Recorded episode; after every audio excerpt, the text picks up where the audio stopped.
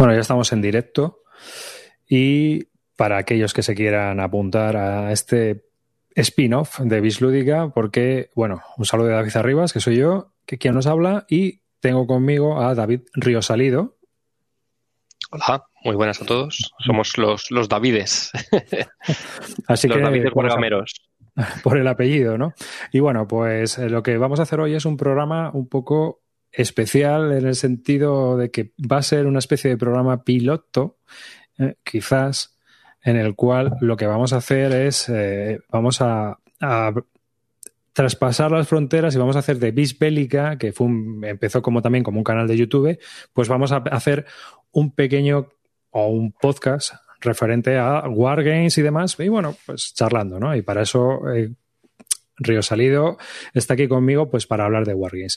No sabemos cómo evolucionará todo este tema, seguramente en un futuro pues puede que haya más invitados o más gente participando, ya veremos, ¿no? Esto ya lo decidiremos, porque esto como lo hacemos todo en equipo así, pues según vaya surgiendo, pues así haremos. Si nos ve alguien, si no nos ve alguien. si nos veis y nos escucha alguien. Bueno, este programa, eh, este primer programa, lo voy a emitir en el feed normal de Bislúdica también. Es decir, voy a hacer un nuevo podcast que será Bisbélica, también en audio, para aquellos que nos quieran escuchar en audio. Y voy a hacer también, eh, voy a pro programar este audio para que salga en Bislúdica. Entonces, una vez que salga una sola vez, ya no va a salir más en Bislúdica. Ha sido la, digamos, eh, pues para que la gente sepa que existe otro podcast referido a los Wargames donde solo vamos a hablar de Wargames. Es decir, en este programa solo vamos a hablar de Wargames. Aquí los jueves con el señor Río Salido y ya veremos cómo evoluciona la cosa. Vamos a hablar de lo que es el mundo wargamero, pero al estilo bislúdica, ¿no? En plan charleta. Así que, bueno, preséntate, cuéntanos un poco, Río Salido, quién eres, porque es que la gente no, no te conoce. Entonces, bueno, aunque Evidentemente. También te pueden ir conociendo poco a poco, ¿no? Sí, por, por, mis, por mis opiniones me conoceréis.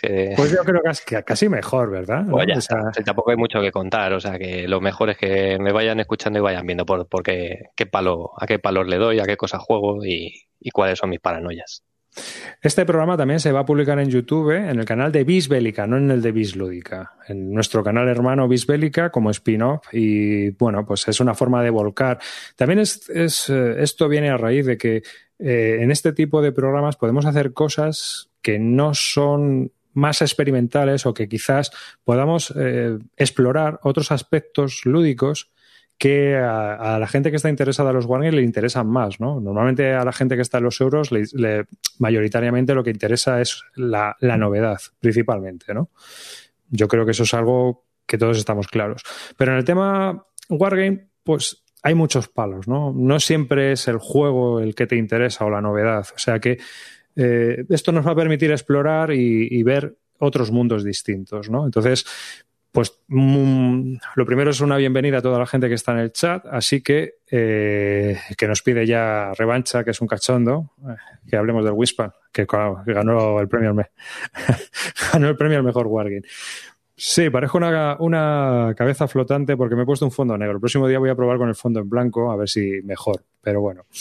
Bueno, del Wispan no, pero lo mismo tendríamos que hablar del U-Bot, que es el, ya sabéis que es el, el mejor Wargame del año según Charles Robert. También hemos empezado este directo un poco así, a, sin avisar y sin nada, porque era el primero y queríamos pues también un poco probar, a ver cómo nos soltamos y todo esto en esta nueva andadura. Y eso me recuerda que debo de colocarme aquí mi página de la Working Kit para ir enseñando los juegos de los que vamos a hablar, porque vamos a empezar a hablar eh, de, de, muchos juegos y mucho, muchos y diferentes juegos, ¿verdad? David, y eh, yo creo que lo mejor es comenzar ya directamente, porque este primer programa va a parecer un poquito largo, si no. ¿eh?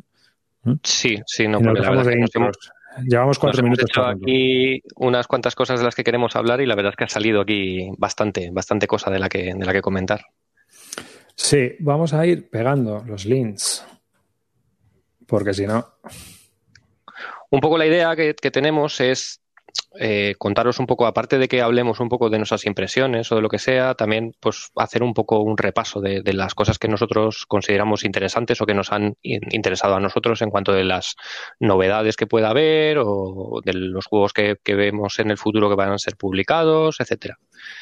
Entonces, bueno, es, un poco la, idea y luego charlar un poco de, las impresiones que, podemos desde que podemos tener cada uno de nosotros de, cada uno de estos juegos. Hmm. Enrollate un poco que he tenido que cambiar la contraseña de la BGG porque resulta que ha habido una fuga de datos, ¿sabes? Y no la tengo puesta en, en la página esta.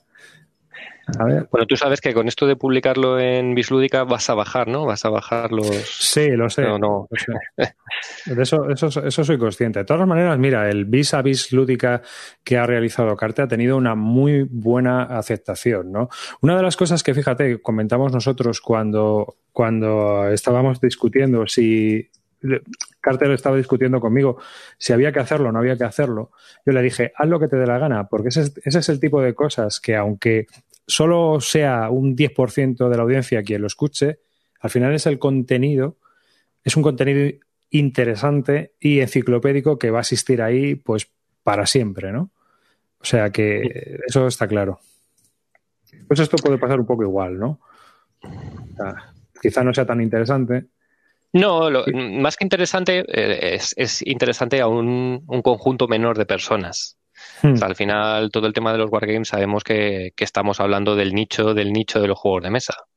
Hmm. y aunque yo tengo la sensación un poco que últimamente eh, veo más gente interesada o veo más movimiento, sobre todo cuando hay algún tipo de, juego. Con, no sé, lo he visto últimamente con los, juegos, con los juegos de, de Devir, con el Imperio del Sol, con el Gira y Stand, que son juegos que cada vez que yo creo que le interesan un poco más a la gente clásica de, que ha estado metido en el mundo del Wargame.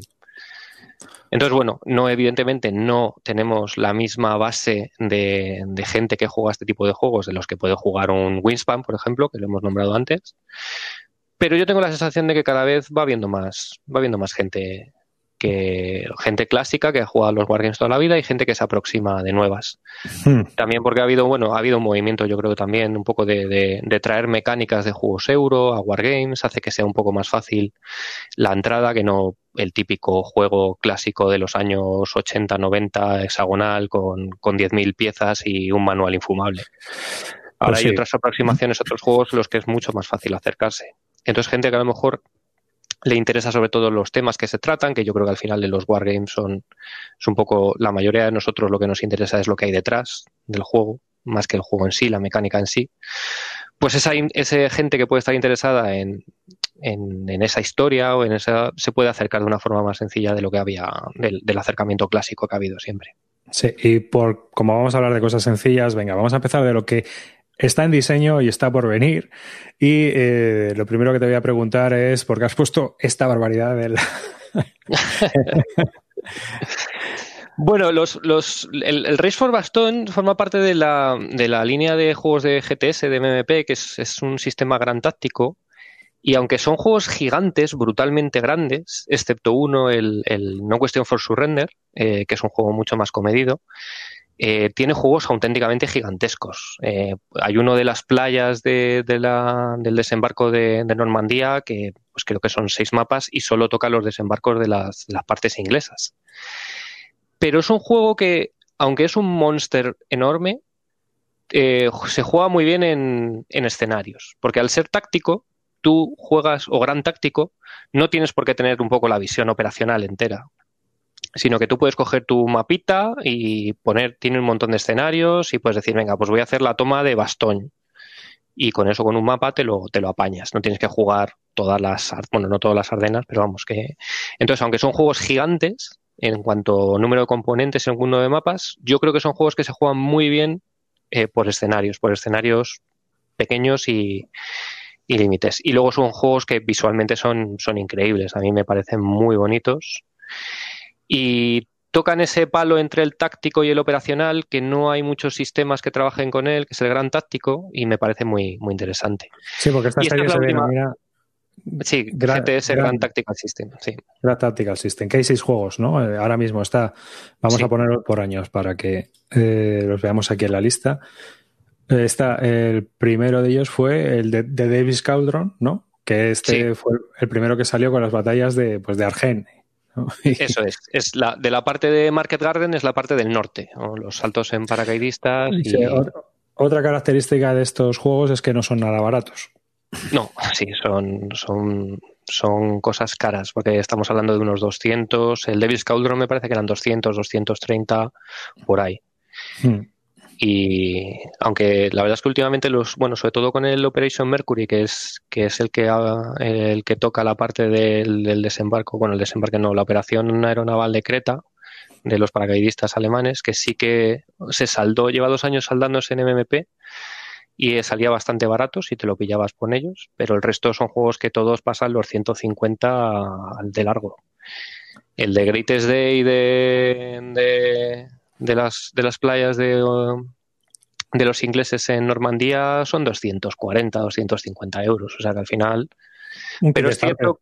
Eh, sí, sí, pero es cierto que es un juego que dices, joder, y le voy a dar una partida a... No, es posible que no lo juegues nunca entero. Es posible que nunca despliegues los siete mapas. Pero es muy posible que te juegues 8, 9, 10 escenarios distintos y cada uno sea como un minijuego. Entonces, al final es cierto que si te gusta lo que trata y te gusta el sistema, te estás comprando un montón de juegos. Es cierto que los compras todos a la vez y dices, joder, pues podría comprarme solo uno. te lo estás comprando todos, pero, pero son juegos muy interesantes. A mí el sistema me gusta y, y lo único es que quizás se ha quedado eh, comparado. El, autor de, el creador de esta serie, que es Adam Starwater, o está Skywalker, como algunos. yo, le, llamo Skywalker, sí. Se fue, se fue de MMP. Le eh, echaron. O le echaron, sí, porque sí, eh, corren las, las malas lenguas, dicen que es una persona un poco especial. se fue a Compass y sacó la serie GSS, ¿no? PSS que es una evolución de este tipo de sistema, CSS, CSS, Combat, eh, bueno, no me acuerdo por las siglas a lo que es. Y básicamente es una especie de, de, de versión más streamlined, que no sé cómo se diría en español, es un, simplificada, de alguna de las mecánicas que tiene, que tiene GTS que se hacen un poco pesadas, que son muy, sobre todo el tema de los asaltos, que es muy de tirar dados y muchas rondas y bueno, pues ese tipo de cosas las ha mejorado, las ha simplificado un poco y te da la misma, el mismo sabor, eh, pero un poquito más simplificado. Y Replet, respecto a reglas, ¿qué tal? ¿Son muy pesadas? ¿Tiene muchas páginas esto para pues, no, eh, lo que pasa es que es el típico juego en el que tiene un libreto de reglas generales, que está bastante bien estructurado, no sé, serán unas 20, unas 20 páginas quizás, pero luego lo que pasa es que luego tiene un libreto bastante importante también de reglas especiales. Yo he jugado solo al de, al de las playas de Normandía y el Operation Mercury, y, bueno, me parece, el reglamento me parece accesible, me parece normal, ni, ni, muy complicado ni tampoco sencillo, porque bueno, tiene bastante, bastante detalle. Y quizás un poco es el, tema ese de que hay algunos, sobre el tema del tema de los asaltos y eso, que se hace un poquito pesado comprenderlo e interiorizarlo un poco. Pero bueno, no, no me parece muy, muy, muy complicado de reglas. Pues nada, bueno, pues esto está a verlas venir, ¿no? Todavía no sabemos mucho más. sí, está, ya, está ya, yo creo que ya está hecho, está playtesteado y yo creo que se está esperando a, Detrás de este vienen más playas de desembarco de Normandía, eh, las playas de, Utah. ah, es el de Utah, ¿no? Y después querrán sacar Omaha. Que... Pero es que Utah lleva, ¿cuántos años lleva Utah? Sí, lleva un montón de años, sí. pero yo creo que el problema fue por cuando Starweather se fue a CSS, lo dejó ahí un poco a medias y lo han tenido que, retomar. Y, bueno, pues lo que pasa que es, por lo menos son Mira, una de las cosas que a mí me llama la atención es que estos juegos llevan un montón de tiempo, pero para mí significa que hay un playtesteo detrás. Sí, claro. Sin embargo, en CSS, con juegos del mismo tamaño, 5 o 6 mapas, están sacando uno cada año. Dices, joder, ¿qué playtesteo hay detrás de un monster de 6 mapas en el que todos los años me sacas uno? ¿no? Pues aquí por lo menos esta gente yo creo que hay, hay un poquito más de dedicación en ese tipo de cosas. CSS al hmm. final, o sea, y compases que yo creo que dan demasiada mano libre, que manga ancha. Yo creo que no, controlan nada. Mm. Y por ejemplo, de la serie de CSS, aunque nos estamos yendo a otro juego, estuve leyendo el otro día un artículo que hay para el año que viene, se espera que saquen uno de la campaña de, la guerra del Yom Kippur, eh, de 12 mapas y, de, y 25 planchas de counters. que vas a tener que ir a jugarlo a un pabellón de Tel Aviv para poder desplegar todo eso, porque madre mía. Sí, pues nada. Mira, otro de MVP que que tenemos eh, en la vista todos, todos los aficionados a la Guerra Civil Americana que, y sobre todo a la serie de las grandes campañas de la Guerra Civil Americana es Hood Straight the North, que va a ser un juego introductorio. Va a cambiar un poco la dinámica con respecto a lo que ha venido siendo hasta ahora esta serie de juegos. Este juego pretende que la gente pueda jugarlo, es va a ser un mapa, ¿no? Me parece. Y eh, que yo sepa, no hay, no hay lista de escenarios todavía pero obviamente pues va a ser un juego pequeño dentro de lo que sería la serie eh, de grandes campañas de la Guerra Civil Americana, lo cual ha creado disensión en el grupo de Consing War de los rancios, porque había gente enfadada de que este juego no fuera un monster, ¿no? Pero bueno, yo creo que al final, pues, joder, si es una campaña pequeña que la gente pueda jugar y que mucha gente pueda adquirir el juego, aunque sea para probar el sistema, porque últimamente está en boga de todo el mundo gracias a, la labor didáctica ¿no? de Alberto Romero, pues que menos, ¿no? O hmm. sea que. Sí, lo, bueno, además, que lo que me parece a mí es, interesante de este es que, bueno, todos, yo creo que todos los juegos de grandes campañas eh, los puedes jugar porque siempre puedes jugar los escenarios. Sí. Los escenarios son limitados. Lo bueno que tiene este es que puedes jugar la campaña, en el que mm. en el resto de la serie la campaña ya te exige eh, un espacio en mesa importante y este lo, bueno que tiene es, claro, el, desplegarlo. Eh, Hay otro juego de la serie que fue Stonewall Last Battle, que fue la, campaña de Chancellorville, y ese también es de un mapa. Ese también es, es un mapa, además que se podría jugar con, con Stonewall Jackson con los mapas de Stonewall Jackson, porque es la parte sur. Y realmente es una campaña de 10 turnos. Es decir, que entre dos jugadores en un día completo se lo pueden zumbar si van rapiditos. O sea que, que son, es una batalla también muy apañada. Eh, hay gente que se queja de, es que esto es un escenario largo. ¿no? Había gente, pero yo creo que al final hace que puedas jugar todo tipo de jugadores. Haya gente que se pueda, que poder jugar una campaña de nueve turnos, pues tío, a mí me parece guay. O sea, no tenemos por qué jugar Atlantis Aguas con sus 160 turnos.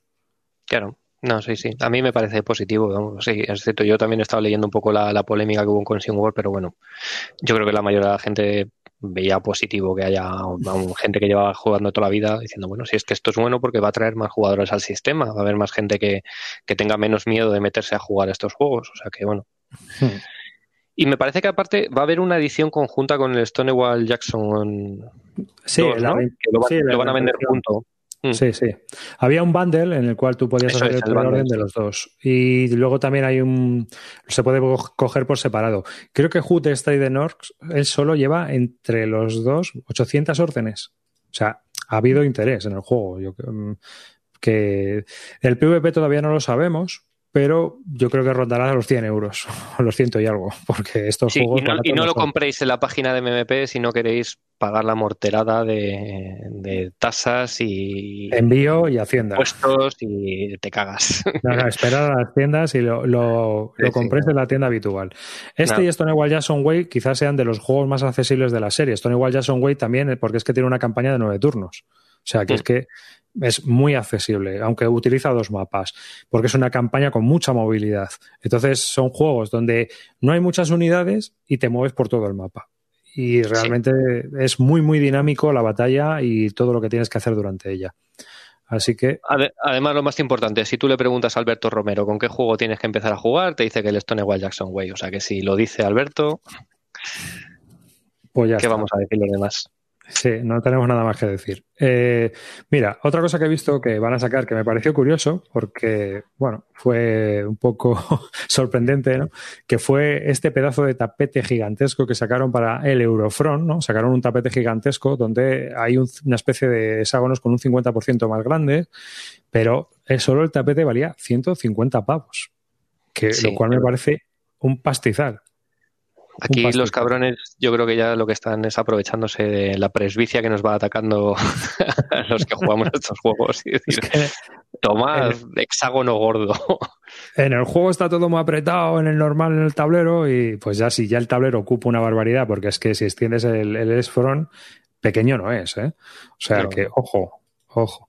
Y me llamó la atención, ¿no? O sea, que es algo que está por venir. Y, este juego que a mí me gusta, hay mucha. Este es un poco un juego un poco bipolar por el rollo que tiene de los escenarios, los seis meses con los que funciona el, juego, ¿no? Que, que, son como mini escenarios de seis meses. Al final es una especie de mini monster jugable porque vas jugando en cómodas entregas de seis meses. Entonces tú haces la primera parte. Y eso está bien porque eh, consigue que el juego no, no, desbarre. Es decir, que no ocurran cosas raras, sino que vas jugando los escenarios y vas consiguiendo puntos de uno al otro. ¿no? A mí me, me, parece bastante interesante. Yo, tengo un problema de, yo tengo un problema de concepto con los juegos Monster eh, de bloques. Y es se me hace muy complicado cuando tú. Son juegos que al final no los vas a poder jugar en una sesión. Vas a tener que dejarlos montados y continuarlos en otro momento. Hmm. ¿Quién coño se va a acordar de que el bloque que tenías enfrente era la unidad de Panzer o era una infantería de, mierda? Hmm. Entonces, mientras estás jugando un poco la gracia de los bloques, es un poco la niebla de guerra y acordarte un poquito de, de por dónde te están, hostia, venían por aquí, venían por acá, pero claro, cuando dejas la sesión, la continúas en dos semanas, ni puta idea ya de lo que hay ahí detrás. es, a mí es un poco lo que me tira para atrás de los juegos de bloques en, varias sesiones. Bueno, siempre, puedes, ver ¿eh? cada, sí, lo puedes apuntar en la libreta o que cada sesión es sorpresa. y ya está, ¿sabes? Mira, eh, luego eh, este mes, todos los meses, tenemos la maravillosa newsletter de GMT, ¿no? Y una de las novedades que se ha planteado para este P500 ha sido Wallpack. ¿Tú esto cómo lo ves? A ver, Wallpack, pues esto llama, llama a, ese todos los que estamos ahí dentro del de, el gusto por los submarinos. Sí, yo no sé si ha sido un poco por, bueno, evidentemente sacar un juego no es una cosa muy oportunista que lo haga de un día a otro. No sé si es tirar un poco del éxito que ha habido de la peli esta del Tom Hanks. Hmm. Como, me acuerdo, no me acuerdo cómo se llamaba ahora mismo. Eh, eh, Greyhound. Eh, la de Greyhound. Y lo que me, resulta curioso es la aproximación del juego, que se sale un poco de lo que es lo clásico de los submarinos de GMT, que ha sido los juegos de solitarios de, del, que al final son juegos más narrativos, ¿no? Que bueno, pues tienes tu tablita, tiras, qué ha pasado, me han mandado tal. Este lo he visto como más, más táctico y un poco por lo que he leído por encima, sin profundidad, me parece, me recuerda un poco al Skies Above the Rage, que es el, juego de, aviones de, de, destruir los bombarderos de, sí. de, la, de, la, de, los americanos por parte de los alemanes, ¿no? Y por lo que estuve un poco leyendo, me, me, recordó un poco al, al sistema de juego. Eh, y es un juego, es un, sistema de juego que se vendió muy bien, el Skies Above the Rage. De hecho, sale ahora una, una segunda versión. Y así un poco por encima, me llama la atención por, por a ver si han llevado un poco esa, esa dinámica un poco más al táctico, ¿no? En, el, en los submarinos, que no lo que es el, lo que se veía hasta ahora, que era un poco más el tema narrativo. ¿Y tú crees que lo conseguirán? Porque esto es difícil, ¿eh? Es que, a ver, claro, el tema submarinos no, no es lo más ágil, ¿no? ¿no? No es un avión dando una pasada y pegando hostias y moviéndose mucho. Al final, la realidad de esto era muy eh, me agazapo, me espero, me muevo, me quedo tal, no sé, no me parece lo más apasionante así de, de, vivir en una cosa rápida. Entonces, bueno, pues depende un poco cuál haya sido la aproximación. A mí me, interesaría, mientras que el resto de los otros juegos narrativos no, a mí me dejan frío, no, no me interesan mucho. Este, sin embargo, sí que le, intentaré ver un poco más por encima porque sí me, sí me a priori me interesa más. Como de coordinarse, ¿no? Que también han anunciado la siguiente, bueno, la reimplementación de Skies Over the Rates con Skies Above Britain, ¿no? Sí, y eh, esto, esto, también es curioso porque de esto también ha habido bastante flame war en, en Consing War con respecto a los juegos de Skies Above the Rage y, Storm Above the Rage, que es el, siguiente que sale ahora. Y es que había mucha gente quejándose a GMT que, que cómo era posible que hicieran un juego en el que solo fuera posible ser malo, ¿no? Pues solo ser alemán. Y mucha gente diciendo, eh, que ellos no tenían problema en jugar un juego en el que se pusieran en el bando alemán siempre y cuando jugaran contra alguien que se, pusiera en el bando americano, el bando ruso, etcétera. Pero aquí digamos que tú solo puedes ser alemán y los, los buenos es poner a los alemanes en el bando de los buenos. Y le dieron bastante cera a GMT con este juego. Y esto yo creo que es un poco una respuesta a decir, bueno, pues para los que os quejabais de, diciendo que no podéis ser malos, pues, pues tenéis vuestro juego para, para que podáis ser aliados y podáis matar a los malos. Sí. Yo, y, pero sin embargo, yo creo, no, en este creo que le van a dar un poco la vuelta porque ya no va a ser más eh, un avión contra tal, sino es un poco más el, el cómo eran las, las batallas en el cielo de, de la batalla de Inglaterra, eran más enjambres de, de, de, cazas y tal. Es un poco la mecánica, es un poco distinto, pero yo para mí creo que es estirar un poco el chicle. Ya. Yo he jugado a la Sky Sabbath the Rage y me parece un buen juego pero para que tenga tres versiones me parece estirar un poco, darle a la churrera y mmm, no sé. Bueno, pero eh, al final no dejan de ser juegos comerciales, ¿no? Yo creo que lo lógico es intentar estirar la churrera. Aparte de que si hay gente que no va a comprar el Skies About the Rage porque llevas a los malos, pues ahora mira, tienes la oportunidad de resarcirte. Sí, en, que... en, allí en Estados Unidos yo creo que sí que tienen ese problema y aquí no, aquí, le, aquí nos da igual, aquí le damos a todo, no tenemos problemas. En la newsletter también comentaban que iban a sacar Space Empires a Good Things, ¿no? Que es la última expansión, avisan, de que va a ser la última expansión para Space Empires, que es un 4X con todas las, las siglas 4X, un 4X de verdad. O sea, no como antiguo no como el site.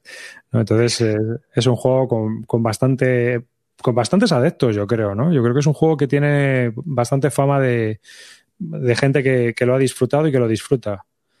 Sí, yo no, lo yo. yo no lo he probado, pero desde luego la gente que, que hay gente muy fan y gente que le gusta mucho y, y yo personalmente no, porque bueno, el tema espacial para mm, me hace un poco así, pero bueno, hay que recomendar, hay que reconocer que a la gente le gusta y, y, es un juego que se ha debido de vender bastante bien. De hecho, me parece que si ves la lista de más vendidos de GMT, me, me, me parece que, el, que está por ahí, o sea, que debe ser de los juegos más vendidos de su serie. O sea que... Sí, pero es que además, eh, tú fíjate que iban a sacar el coin este del, del futuro y se hizo la, el preorden de Marte. Se hizo el preorden en nada. O sea, tiene que haber un mercado en Estados Unidos con respecto a estos temas de ciencia ficción que nosotros desconocemos. Sí, sí, sí, sí, sí por lo menos en, el mundo de los wargames, ¿no? Así que... Sí, además yo creo que este juego yo creo que le gustaría no solo a lo que es al wargamero clásico, yo creo que una persona que le guste jugar temáticos de espaciales y pues a lo mejor es un pasito más hacia adelante, pero una persona a lo mejor que disfrute con un Rebellion, con un Star Wars Rebellion o que, que disfrute con ese tipo de juegos, puede ser a lo mejor un paso más hacia adelante porque no deja de ser un 4X, tiene su exploración, tiene su desarrollo, no, no solo combate. Entonces, bueno, yo creo que es, le da, eh, hace que, que, haya más gente que pueda estar interesada en este juego fuera de lo que es el, el Wargamero clásico. Mm. Yo creo que eso, eso también lo hace que sea más vendido, ¿no? Que... Y luego, eh, yo este juego que, del que voy a hablar ahora, pues es, estamos esperándole mucha gente, que es el Absolute War de Attack on Russia 1941-1945, el próximo juego de Car Paradise. Eh, que es un diseñador muy curioso, muy peculiar, ¿no? Es el diseñador de los No Retreat y que tiene unas ideas bastante innovadoras en cuanto a la hora de, jugar, ¿no? De, o sea, de, plasmar en sus juegos. No Retreat es bastante, a mí me parece bastante innovador en muchos temas. No, me, no me terminan de convencer porque me parece que son juegos demasiado duros para eh, el mapa que tienen, la cantidad de fichas que tienen, o sea, tienen muchas reglas para luego el juego pequeño que es realmente. Pero me parece que muchas de las cosas que plantea son muy interesantes y muchas de las reglas que coloca, como los ataques obligatorios, ¿no? Porque, por ejemplo, en el no retreat, la mecánica esa de, colocarle al enemigo, me vas a atacar aquí, que te obliga a hacer una ofensiva con lo peor que tengas a mano, pues es muy, muy, muy, muy peculiar y totalmente es, hace que el frente sea muy dinámico. Y en este Absolute War, que es un juego de cartas, no va a tener dados, va a ser un, un uno contra uno y que va a tener una duración de cuatro horas máximo. Que yo no sé que si se plantea así es bastante interesante. Ahora ha subido ya un montón de cartas, ha subido el mapa definitivo a la BGG y bueno, es un mapa de áreas y eh, luego la parte de los turnos recuerda mucho a lo que era el no retreat. Pero a mí me parece que va a ser un juego que puede ser muy interesante en cuanto a, a disfrutarlo dos personas, uno contra otro, un car driver game sin dados y con las unidades de por medio. ¿Tú que sabes un poco más del tema? Cuéntanos. A mí el, a mí el No Retreat, el, el, de Rusia, que es el único que he jugado, a mí es un juego que me encanta. Me encanta porque me parece, eh, para mí es una, es una obra maestra de, de orfebrería, de, con, con 10 piezas, 12 piezas cada, cada bando que recree todo lo que es el frente, el frente ruso. Y en mi experiencia, las partidas que he jugado, que sea bastante parecido a los resultados históricos. O sea, que dices, joder, eh, con, tan poquito, con tan poquito, ¿no? Que, esté haciendo una cosa que, al final te dé el sabor realmente de, que estás jugando el, frente, el frente ruso de verdad. Eh, con respecto a este, yo por lo que he estado leyendo, ha intentado, es, por lo que decía Carl Paradis, es decir, bueno, pues eh, esto es después de tanto tiempo de haber diseñado el, no retreat, ¿cómo volvería a hacerlo de cero, no? Entonces, bueno, es un poco intentar mejorar cosas que no, a él no le encajaban del no retreat. Y, tiene muy buena pinta, eh, sobre todo la duración, porque uno de los problemas que tiene el no retreat es que eh, te puede llevar a engaño con las pocas piezas que tiene, que es un juego a lo mejor que te lo puedes jugar de una rápidamente, pero la campaña se te puede ir tranquilamente a las 8 o 10 horas. Y, eh, entonces, bueno, si aquí ha conseguido reducirlo a cuatro, manteniendo ese mismo sabor histórico que le da con esas pocas piezas, etcétera, a mí me parece muy interesante. Hay mucha gente que se queja de, lo oído más de una vez, que es el Magic del frente del, este, ¿no? Por el tema de, de, las cartas y porque es un juego muy convero. Al final es un juego en el que tú realmente no tienes muchas unidades como para hacer roturas ni nada. Al final lo, que te da a ti el, punch, la capacidad de hacer cosas distintas es, es combar cartas. Es que tengas una carta que te permita hacer algo especial en un ataque y luego avanzar dos hexágonos adicionales que el, enemigo no se lo espera, ¿no? Entonces es lo que te permite hacer los, los ataques en profundidad, te permite hacer embolsamientos, te permite hacer esas cosas. Pero es, es muy convero por el hecho de que al final es, es esa ventaja, esa, ese punch que le da a cada uno de los bandos viene de las cartas. Y, bueno, pues la verdad es que yo he estado, estuve hablando con una persona que, ha estado trabajando en el playtesting y, y, la verdad es que las cosas que me ha contado añade más cosas de las que tiene No Retreat y, y si de verdad lo mantienen esas cuatro horas y que no se vaya excesivamente de reglas eh, puntuales, a mí me parece que puede ser un, un, un pepino, porque va a poder hacer que mucha gente que, nunca ha jugado a lo mejor un, frente del este, porque son juegos en los que normalmente tienes que ir a muchísimo tiempo de inversión, poder jugarlo en cuatro horas, oye. Sí, tiene muy buena este, pinta, ¿eh? este tiene muy buena pinta. Tiene muy buena pinta. Sí, este tiene muy buena pinta. ¿Tú lo verías por Debir, por ejemplo, en el catálogo de Debir? Hombre, al ser CDG es, es posible. Eh, está claro que Debir solo se tira a sacar en, castellano los juegos que tienen sentido porque tienen texto en cartas. Eh, de momento solo ha sacado CDGs. Un hexagonal puro no tiene mucho sentido porque al final lo único que te da es el libreto de instrucciones. Y las hojas de ayuda. Y las hojas de ayuda. Pero bueno, eso muchas veces te vas a la BGG y hay gente que se lo ha currado y dice, bueno, pues es que lo tengo ya. O sea, puedo comprar el juego en original y, sin embargo, aquí que estamos hablando de cartas que tienen texto, creo que podría ser interesante. Lo que pasa es que, no sé, al final la política de, Wargames de Devir a mí es un poco... no acabo de entenderla muy bien, ¿no? Con el tipo de juegos que sacan. Saca lo que les da la gana. Básicamente, lo que le gusta a ellos. Lo cual está bien. Pero yo creo que este podría ser un juego interesante para, que lo sacara Devir. Hmm. Si te parece, dejamos para el número dos de nuestros episodios lo, las, lo que va a sacar Compass. Porque así vamos avanzando también y dejamos. Solo, pues, una cosa adicional a esto que he hablado del no retreat. Eh, pequeña eh, exclusiva. Eh, va a haber un no retreat de la, de la Guerra Civil Española.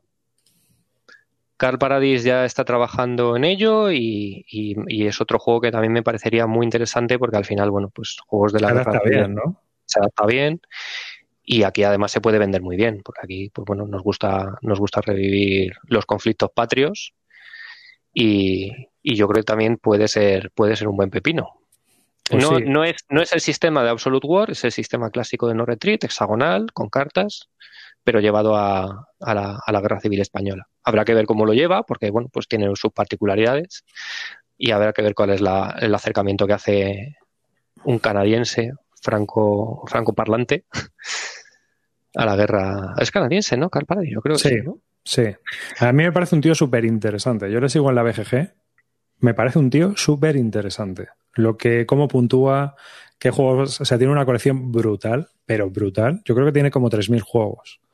O sea, es, es coleccionista a tope. Tiene unos comentarios muy interesantes en los juegos que, que va jugando. ¿no? De, te viene, incluso él comenta qué juegos son los que le han inspirado a hacer los no retreat. Y es un tío que, la verdad, si, si tenéis la oportunidad de, ver su ficha en los comentarios de la BG Digital, seguirle como Get Buddy porque merece la pena, ¿sabes? O sea, tiene. A mí me va, sacar, va a sacar también ahora una serie de napoleónicos. No, no se sabe si con GMT o con qué los hará, pero también se va a meter ahora en el mundo, en el mundo napoleónico. Serán accesibles. Eso es para Carte. ¿No? Bueno, vamos a hablar un poco también de lo que acaba de llegar, ¿no? De lo que acaba de llegar, lo que acabamos de comprar, lo que vamos viendo, ¿no? Y bueno, una de las cosas que yo he adquirido últimamente eh, de los SCS, que es la serie Standard Combat Series de Multiman Publishing, que es una serie muy accesible. Es una serie muy accesible porque son siete páginas de reglas. Las reglas son siete páginas y luego siempre trae un pequeño horrible, puede ser pequeño, puede ser grande, dependiendo del juego que sea, donde cuenta un poco las reglas específicas de cada módulo. ¿no? Este sí que tiene un tocho de reglas impresionante porque son como cinco o seis escenarios, no recuerdo ahora mismo. Y Iron Curtain es un juego que ha salido ahora mismo y que es eh, un what if. Es un qué hubiera ocurrido si hubiera pues el inicio de la Tercera Guerra Mundial, ¿no? Y se se realiza en varios pasos. Eh, dependiendo de, hay una en 1945, en 1962 y en 1983 y 89 por ahí. O sea, sí, en las tres fases en las cuales se desarrolló más o menos la Guerra Fría, ¿no? Entonces, dependiendo de la fase en la que tú quieras empezar esa Tercera Guerra Mundial, pues así se van a desplegar las unidades y vas a tener unas unidades distintas. Es decir, al principio, pues tu aviación es, es la que hay, pero luego ya tienes jets, helicópteros, tienes misiles, hay artillería que puede recorrer todo el mapa. Es decir, es un juego muy maniobrable, no hay reglas de supply en este juego, o sea, no hay que mirar reglas de supply, las anulas totalmente porque se presupone que estos ejércitos, como se mueven tanto y van a toda pastilla, hacen lo que les da la gana. Entonces, yo creo que debe ser un juego muy caótico, muy al turrón, muy bestia, porque el juego presupone que habría como mucho un mes o dos de guerra y luego nos encerzaríamos a pepinazos. Entonces, eh, las condiciones de victoria son así. Y bueno, pues es uno de los juegos que pretendo sacar en el futuro y, es eh, la idea de, por lo menos en solitario, ¿no? Pero que ya os digo que son juegos muy accesibles, se juegan, se pueden jugar en solitario y se pueden jugar con cualquier persona en un escenario y, en cinco minutos les he explicado las reglas, y es que no tienen nada. ¿Tú has jugado SCS? No, SCS no lo conozco. La sensación un poco que me da de estos juegos es que no haber supply al poder, poder hacer todo lo que quieras deben de ser grandes picadoras de carne. este sí, este, este. En este no hay supply. En este claro, pues al final un montón de ejércitos o unidades atacando todas a la vez sin tal, pues es picadora de carne total. La pila de la muerte. Exactamente. Luego han sacado también este, el Rostov 41, que es eh, pues la campaña de Rostov de la Segunda Guerra Mundial y que, bueno, alemanes contra rusos soviéticos en el frente del este, es un mapa. A mí me gustan, a ver, los SCS hay juegos de, también hay monsters con siete páginas de reglas. Yo creo que ahí se desvirtúa mucho lo que es la esencia de este juego, porque este juego nació como un juego de, pasártelo bien, de divertirte con los amigos y complicarte la vida una tarde en el club, ¿no? Entonces, esa es la idea de este juego, eh, arrancar y hacer las cosas de forma divertida y que, bueno, pues te lo pasas bien. Entonces, este Rostov 41 va en esa esencia, es un mapa, solo una plancha de counters, suelen ser así los que me gustan a mí, y hasta yo cuando veo un SCS que va, salió también el de Noráfrica, pero eran tres mapas, me parece. Eh, no había escenarios cortos, solo había un escenario pequeño. Digo, ¿dónde vas, tío? ¿Dónde metes tres mapas? O sea, no. O sea, un mapa y jugamos con un mapita que nos va muy bien, ¿no? O sea que que son jueguecitos, además que su precio suelen ser unos 40. Eh, Iron Curtain no, porque trae tres planchas de fichas, porque hay, como hay tres fases de años, pues te vienen tres planchas de fichas. Claro, porque al final es como tres juegos en uno, el Iron Curtain. Claro, claro, claro, cambian las reglas completamente, ¿no? Entonces, eh, bueno, pues a mí me parece que son juegos, si no te quieres complicar la vida, son wargames muy sencillitos, las, las reglas ya son muy accesibles y bueno, pues para pasar una tarde no hay que pedirle más. ¿eh? A ver, esto no es un juego complejo, esto no es un juego difícil, esto es un juego para pasar el rato y entretenernos, divertirnos pegándonos leches. Es una especie de filler guargamero. Y con ese espíritu hay que acercarse, porque como empieces a pensar que va a haber mucha estrategia, que puedes, olvídate. Esto es de darse de leches y a ver quién ha ganado, ya está. No hay más tutía. Y también ha llegado a tiendas eh, este juego, Last Stand de Battle for Moscow 1941-1942, que, del que luego nos hablarás tú, ¿no? Es del diseñador Masashiro Yamazaki, que es el de A Victory Loss, es el mismo sistema. Sí. Sí, este es un juego que salió en su momento en una revista. Eh, y bueno, MMP lo ha publicado ahora en caja. Y, yo lo, he estado jugando, luego lo, comentamos en. Pero está, es un juego que a mí, desde, luego, me, ha gustado. Es un, juego que está bastante bien. Hmm. Luego hablamos de ello. Sí. Sí, porque este, como vamos a hablar un poco más tarde. Y así, otro que me ha llamado la atención en cuanto a novedades, que ya lo tenemos también en tiendas, ha sido el Napoleón 1806, que es una especie de jueguecito de bloques. Es como lo han hecho muy bien también, tiene cartas y es uno de esos tapetes de los que le gustan a Kling con, con dibujitos de bastones y cosas así en el mapa, ¿no? Pero es un juego que es operacional, napoleónico, pero muy sencillo. Recuerda mucho a los Columbia Games y toda la gente que lo está jugando le está poniendo muy bien. Eh, a 1807 le están poniendo peor porque ah, esa campaña se hizo en invierno y la movilidad está mucho más limitada. Entonces, es una especie de juego que está dirigido por cartas, pero que a su vez pues es de bloques. Entonces, bueno, yo de este juego no lo, no lo, he, no tengo muy claro, pero me suena que es una especie como de reimplementación simplificada de un de los juegos que salían en la revista de By Victis de, de los mariscales, de la serie Le Maréchaux. Hmm. Eh, cambiando algunas cosas, simplificando, con menos reglas, pero es un poco con esa misma, con esa misma idea. Que es un juego que la verdad es que tiene mucho. A la, gente que lo ha probado le, gusta bastante, por, por un poco por el sabor, por el sabor que da. Y, por lo que he oído, por lo que he leído, esto es un poco una reimplementación de decir, venga, voy a coger un poco lo que es esa idea de, de, los juegos de Le y luego lo vamos a poner en. Eh, vamos a juntarlo, lo vamos a simplificar un poco y, y, sí, la verdad es que tiene buena pinta. Para mí el único problema que tiene este juego es el tema de la no solo habilidad, la no capacidad de jugarlo solo, por el tema de... Sí, eso con los Wargames es poco importante. que a día de hoy con el tema de, además con el con la pandemia y todo eso, eh, tienes que la lista, ¿Cómo lo vas la, la, lista de juegos a dos puede ser interminable. O sea, es que puede ser interminable. Y con dos seguimos, porque haremos este de This War Without an Enemy, ¿eh? que es un juego de la guerra civil inglesa de bloques, publicado por Noob Publishing, que son los que también publican la revista de Wargames, el Battle Magazine. ¿No?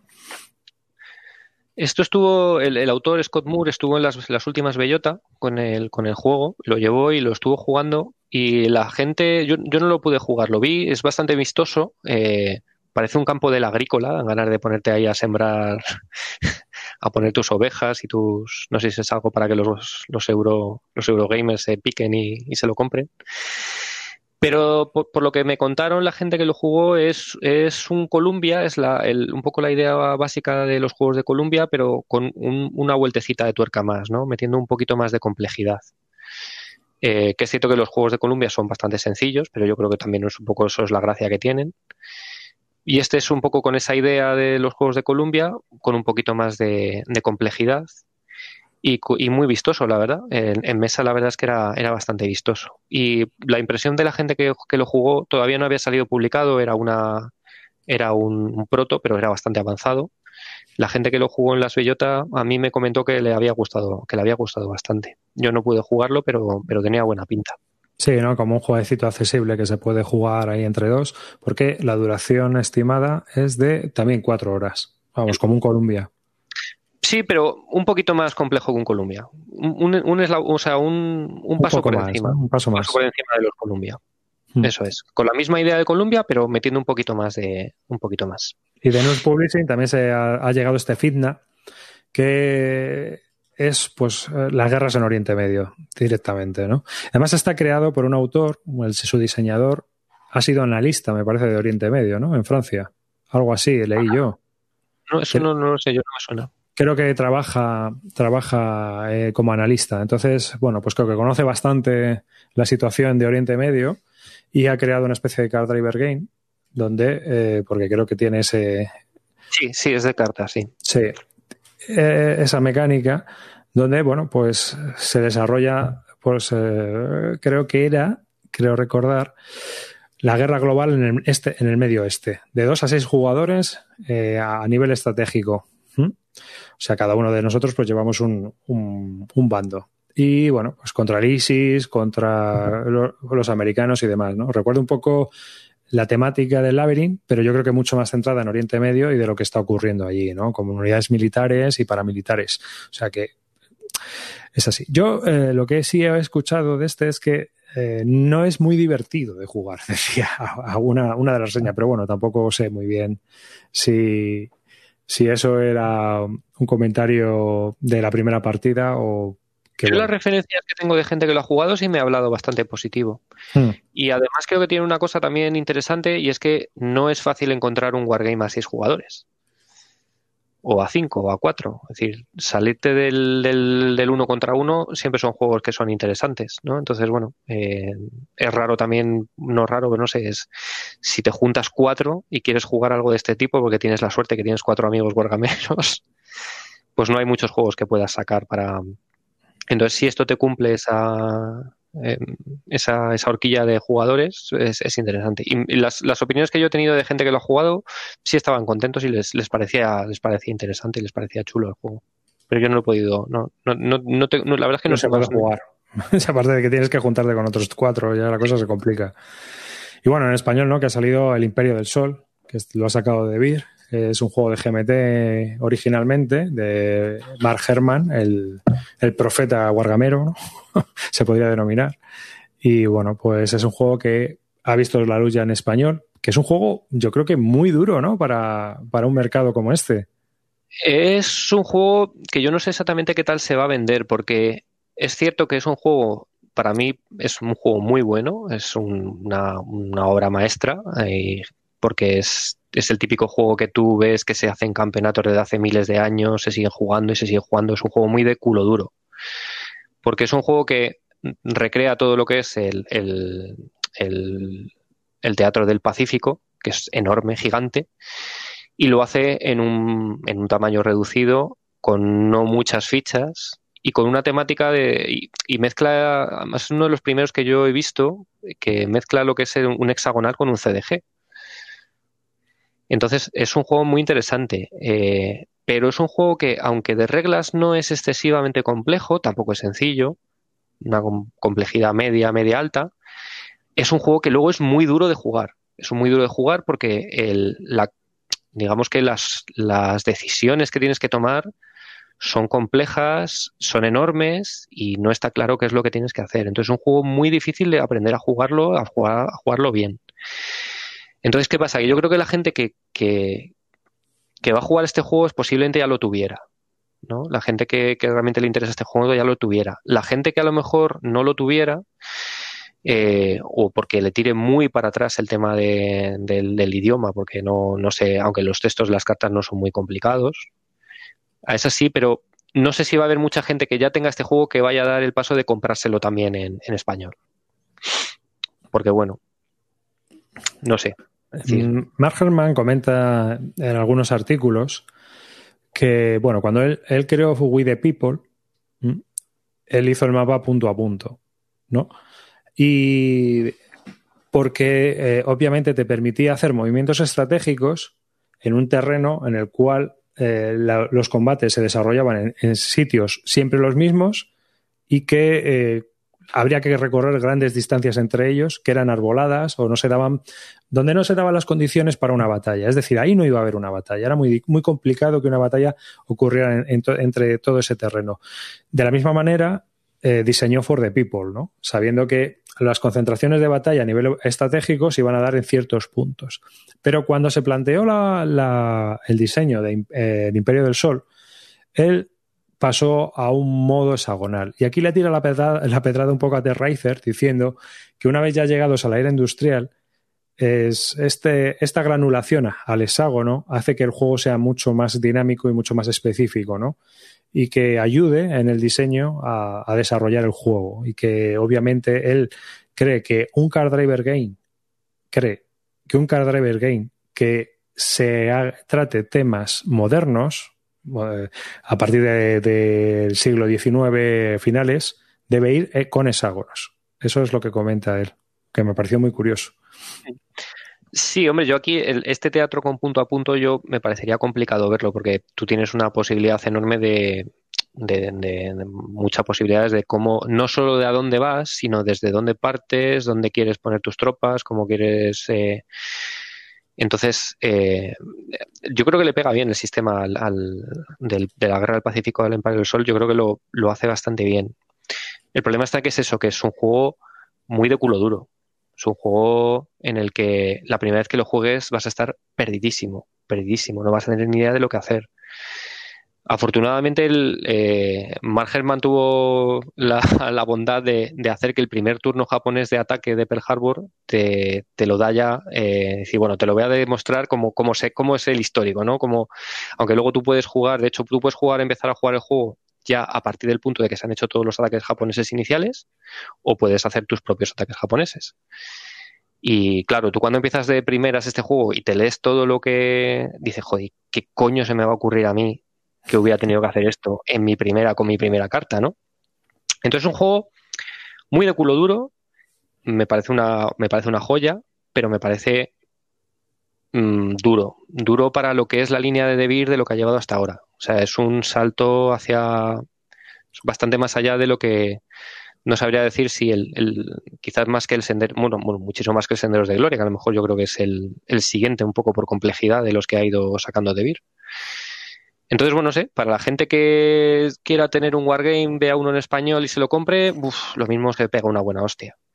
Bueno, estaba comentando en el chat, eh, Celacanto, que Riser recogió el guante que le soltó Mark Herman con lo de los hexágonos y hizo el Stalin's Wars, que es un CDG con, con hexágonos. Pero es cierto que le salió un churro y es un juego que, ha pasado a, Un día había que hablar de Terraizer porque yo creo que es un diseñador también muy interesante, pero que yo creo que saca mucho de sus juegos sin desarrollar. ¿eh? Y con muy poco playtesting. Tengo esa impresión, no sé por qué. Bueno, no sé sé por qué, porque lee los comentarios y flipas. Entonces, bueno, otro, otro de los juegos que ha llegado, que hemos hablado tú y yo en, chats y demás, en el chat de Telegram de Bislúdica, es este A Time for Trumpets, que es de no me acuerdo este, bueno, se, apellida Sinigaglio, que es un es un ascendente italiano, yo creo, que es un señor que está obsesionado, obsesionado con las Ardenas, con la batalla de las Ardenas. Su obsesión es la batalla de las Ardenas. Ya ha participado en cuantos juegos, tres o cuatro juegos de las Ardenas. Sí, sí, sí. y no solo eso, sino que es un estudioso de, la batalla, del, orden de batalla, en el, vamos, es un, obsesionado. Y su obsesión la ha llevado a un juego, básicamente. Ha estado 20 años haciendo este juego. Hmm. Yo por lo que está leyendo, ha estado, el desarrollo de este juego lleva 20 años no solo lo que es el juego, las mecánicas, sino sobre todo el intentar ser lo más fiel posible al orden de batalla, a las particularidades de cada de las unidades. O sea, es, es una especie de, bueno, mis 20 años de obsesión te las voy a poner aquí en un tablero, en un juego. Y, y lo que pasa es que es un, es un monstruo, porque es todas las Ardenas a nivel de, de batallón. Y enorme, son creo que son 5 o 6 mapas, si mal no recuerdo, unas 10, 12 fichas de counters. Una barbaridad. Una barbaridad. Para las Ardenas. Yo este, juego lo. Bueno, ya sabemos que las Ardenas es el, es el oscuro objeto de deseo del público americano. Básicamente eso les, les interesa las Ardenas, Normandía y sus batallas. Yo estuve siguiendo este juego durante bastante tiempo en el foro de Consim y a mí me llamaba la atención una cosa y es casi todo de lo que se hablaba eran sobre detalles sobre sobre el cromo o sobre el orden de batalla o sobre si esta unidad americana tenía más raciones K que la que estaba al lado y que por eso había desempeñado peor el papel y de que si los alemanes de la 327 de Volksgranaderos tenían siete o nueve tanques porque había un artículo en un libro que, bueno, digamos que todo no vi en muchísimo tiempo siguiendo el foro nada que hablara ni de las mecánicas ni de la jugabilidad ni nada. O sea, todo era una especie de, vamos a poner aquí todo lo que sabemos de las Ardenas en, algo y ya veremos qué coño sale. 12 planchas tiene. 12 planchas. Y luego he hablado con gente que se lo ha comprado, que, todavía, que, ha intentado acercarse a las reglas y, vamos, que llora. Llora porque decir esto es injusto. Las reglas son bastante, bastante complicadas. Tiene creo que 15 páginas de cromo de excepciones, de esta unidad no puede mover hasta los tres días porque cuando les atacaron estaban, estaban tenían la ropa, los uniformes los estaban lavando.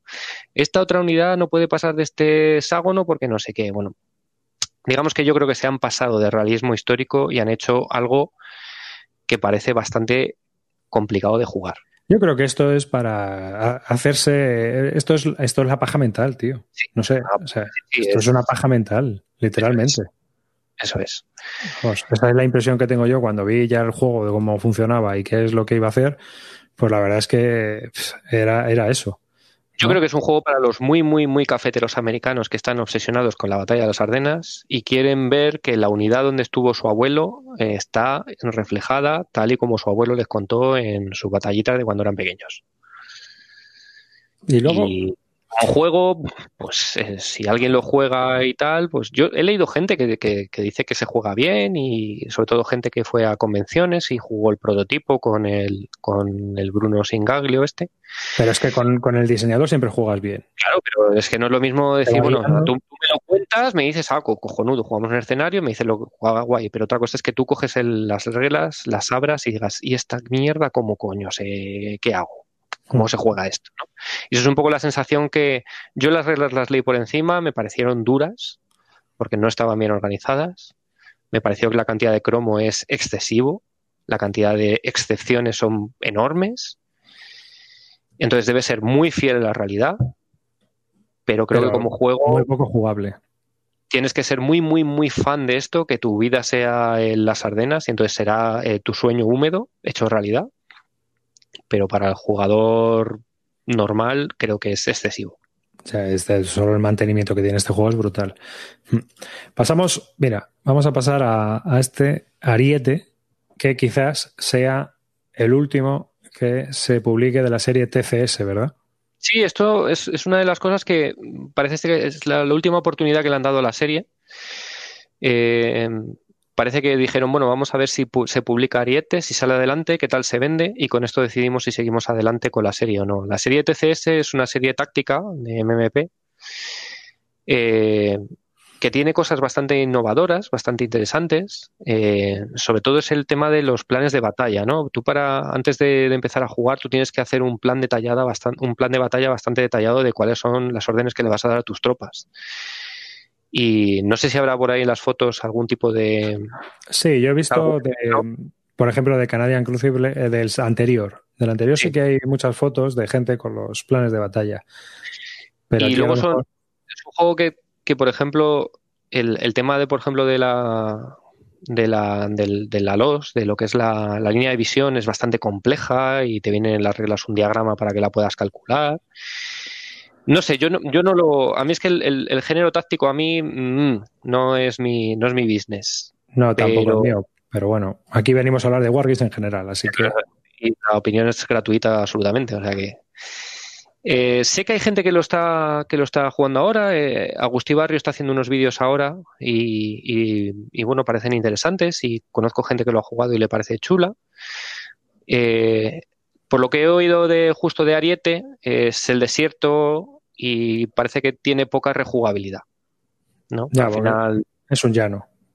Es un llano y aquí están los italianos y hay que atacarles y no, no debe tener mucha, mucha capacidad de decir, venga, vamos a volver a jugar otra, etcétera. Ya, hay un valle y punto, ¿no? Y ya está. Esta serie tiene un montón de juegos, la verdad es que hay un montón. Sí, pero son todos muy antiguos. ¿eh? El anterior es, el de los canadienses, que es de 2013. ¿no?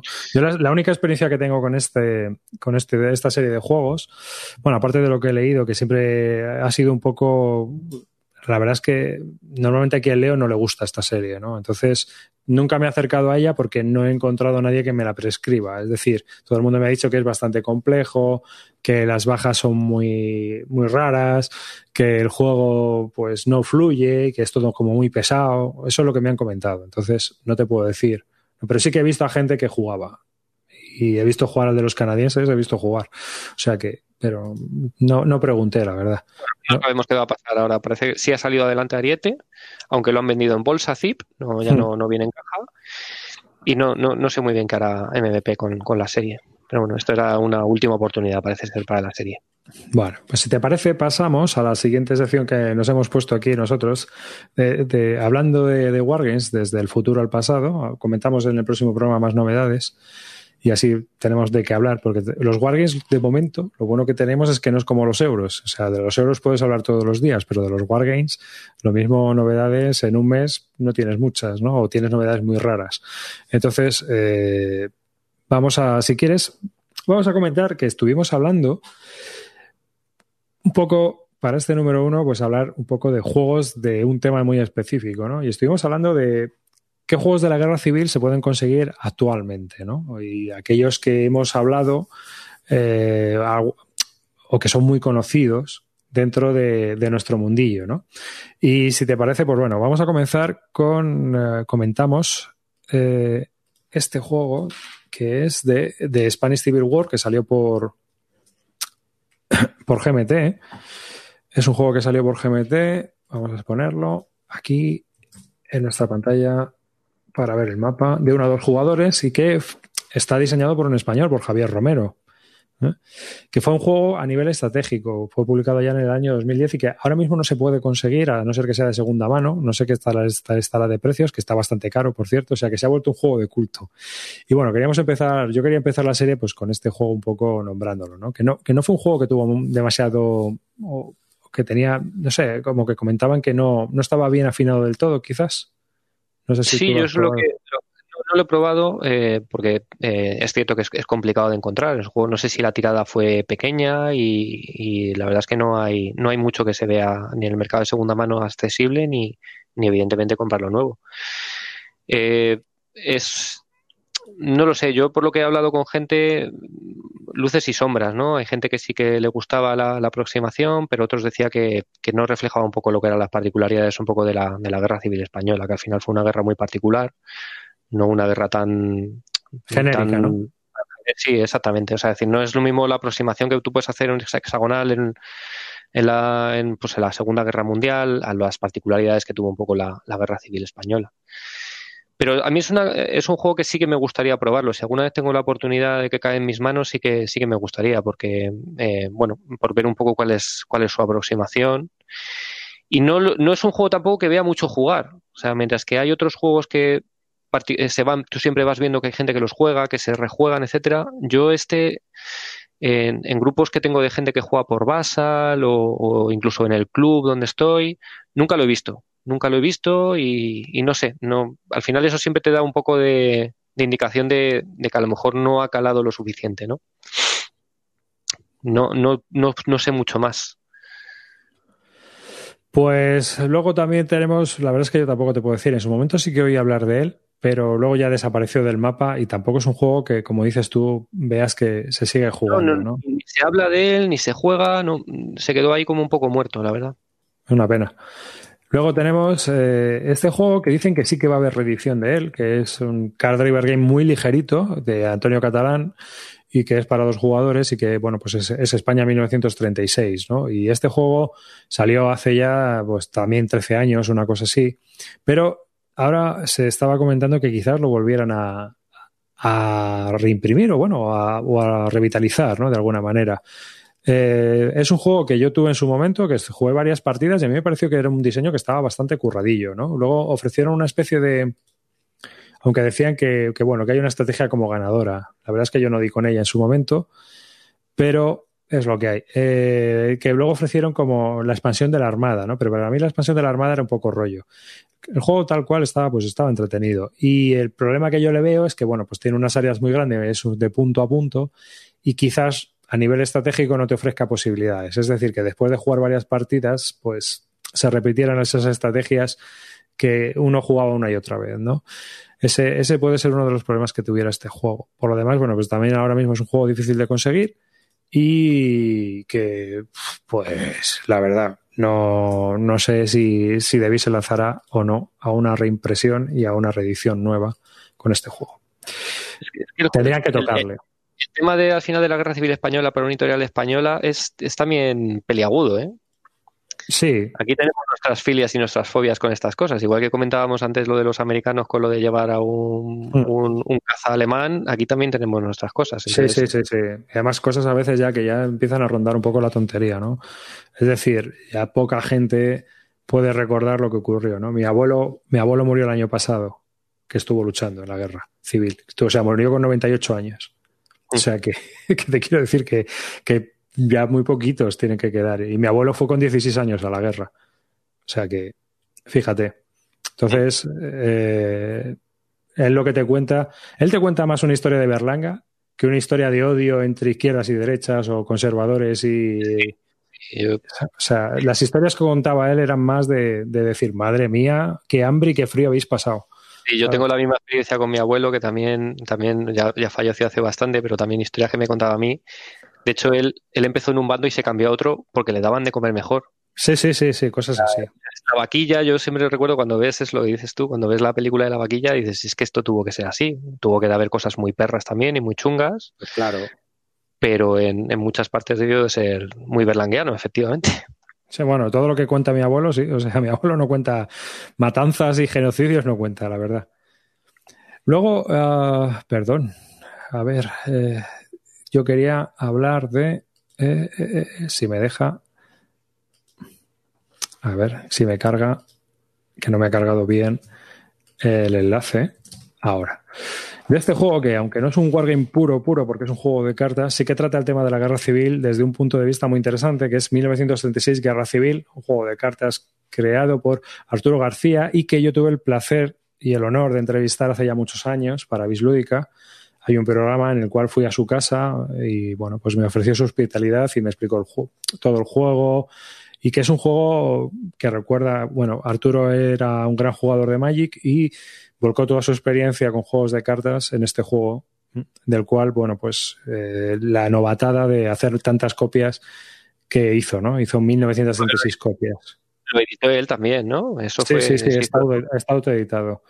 Entonces, es un juego que, bueno, había que nombrar porque es de la guerra civil, aunque no sea muy guargamero, pero sí que hay combates, sí que, sí que hay, hay eh, tienes la opción de combatir, de pelear y de luchar por las distintas acciones que había. Hace muchos años que no juego, pero es un juego que, como tal de la guerra civil, pues tiene un, puesto de honor porque es un juego que está muy bien diseñado, ¿eh?